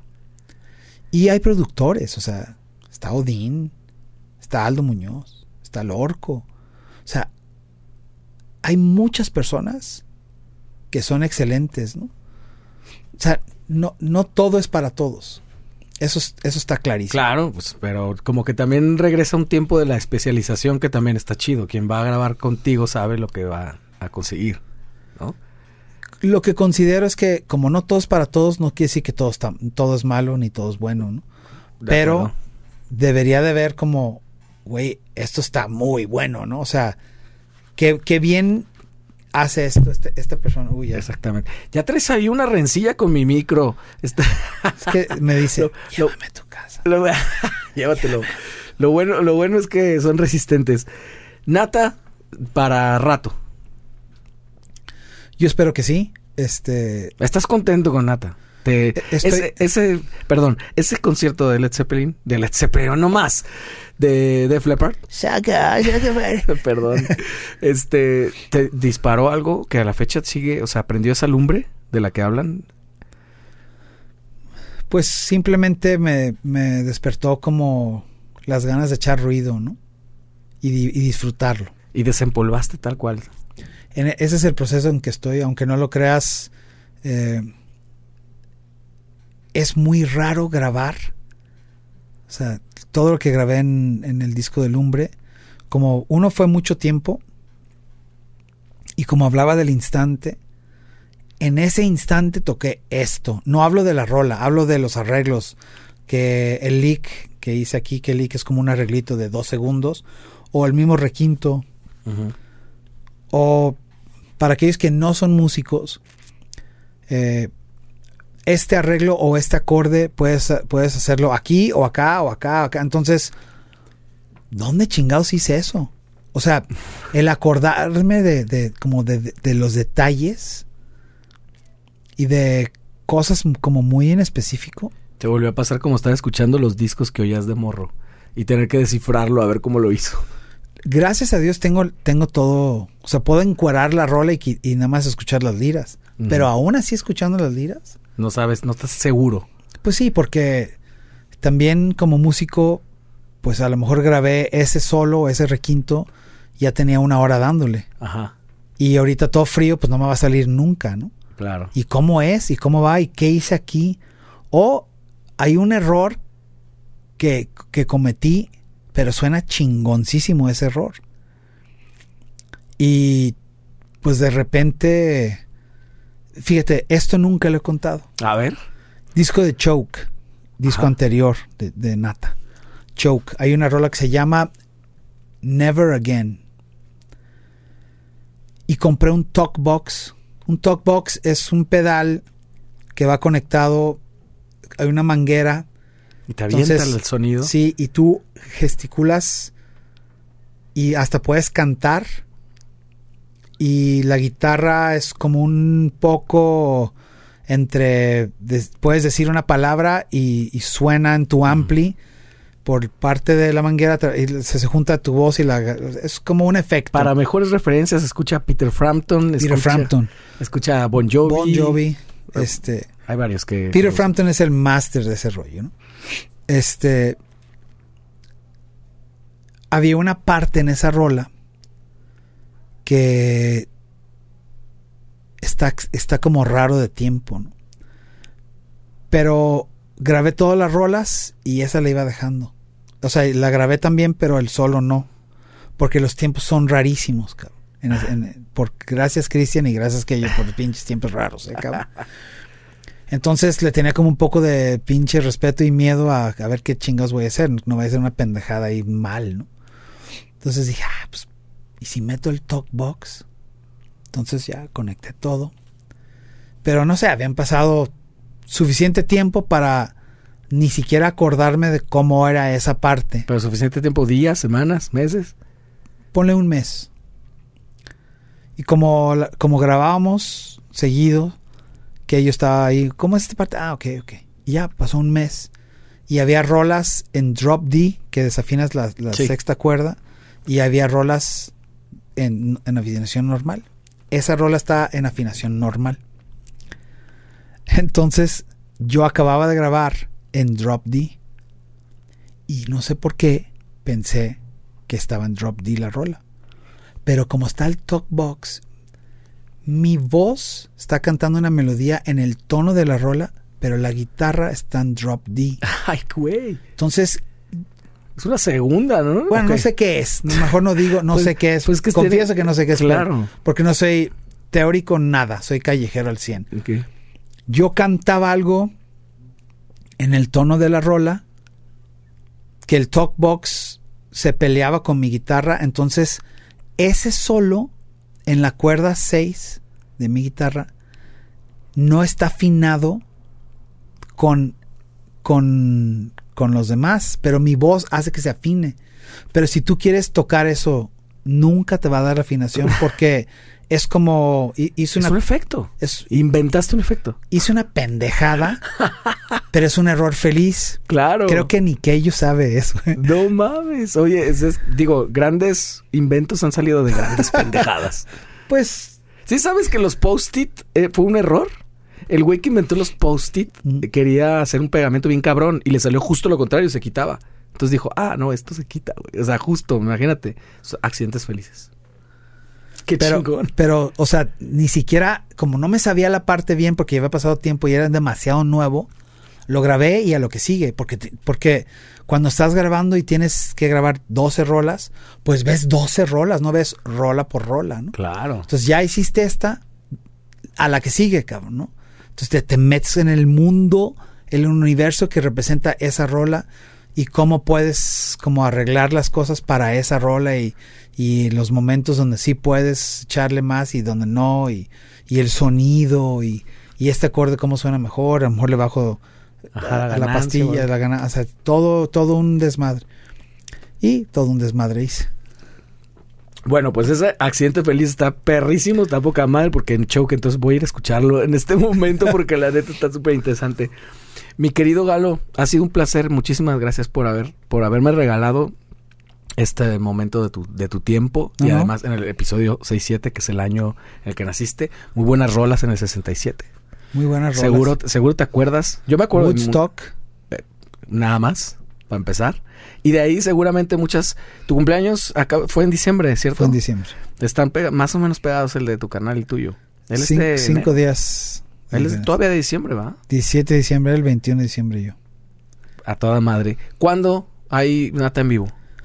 Guadalajara está cocinándose, no hay fecha confirmada. En la Ciudad de México, primero de marzo. Primero de marzo. Primero de marzo en el La Piedad, que es un antro eh, donde están tocando muchas bandas ahorita. Todo el mundo me lo recomendó. Se logró desde el año pasado el acuerdo y ya estamos a un mes. No, pues ya. ya. Ya. Acá dejamos...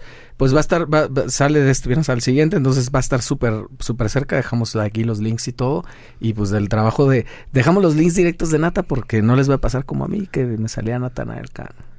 Sí, Este, te paso los links. Yo hice que- lo mismo, ¿eh? Nata Lumbre y salió. Así Sí. como dices tú, pero mejor los links. Sí, te paso los links de... de- a ponerlos aquí en la descripción y te agradezco de nuevo muchísimo, Migalo. Pues aquí es tu casa y a ver cuándo me invites a Boogie.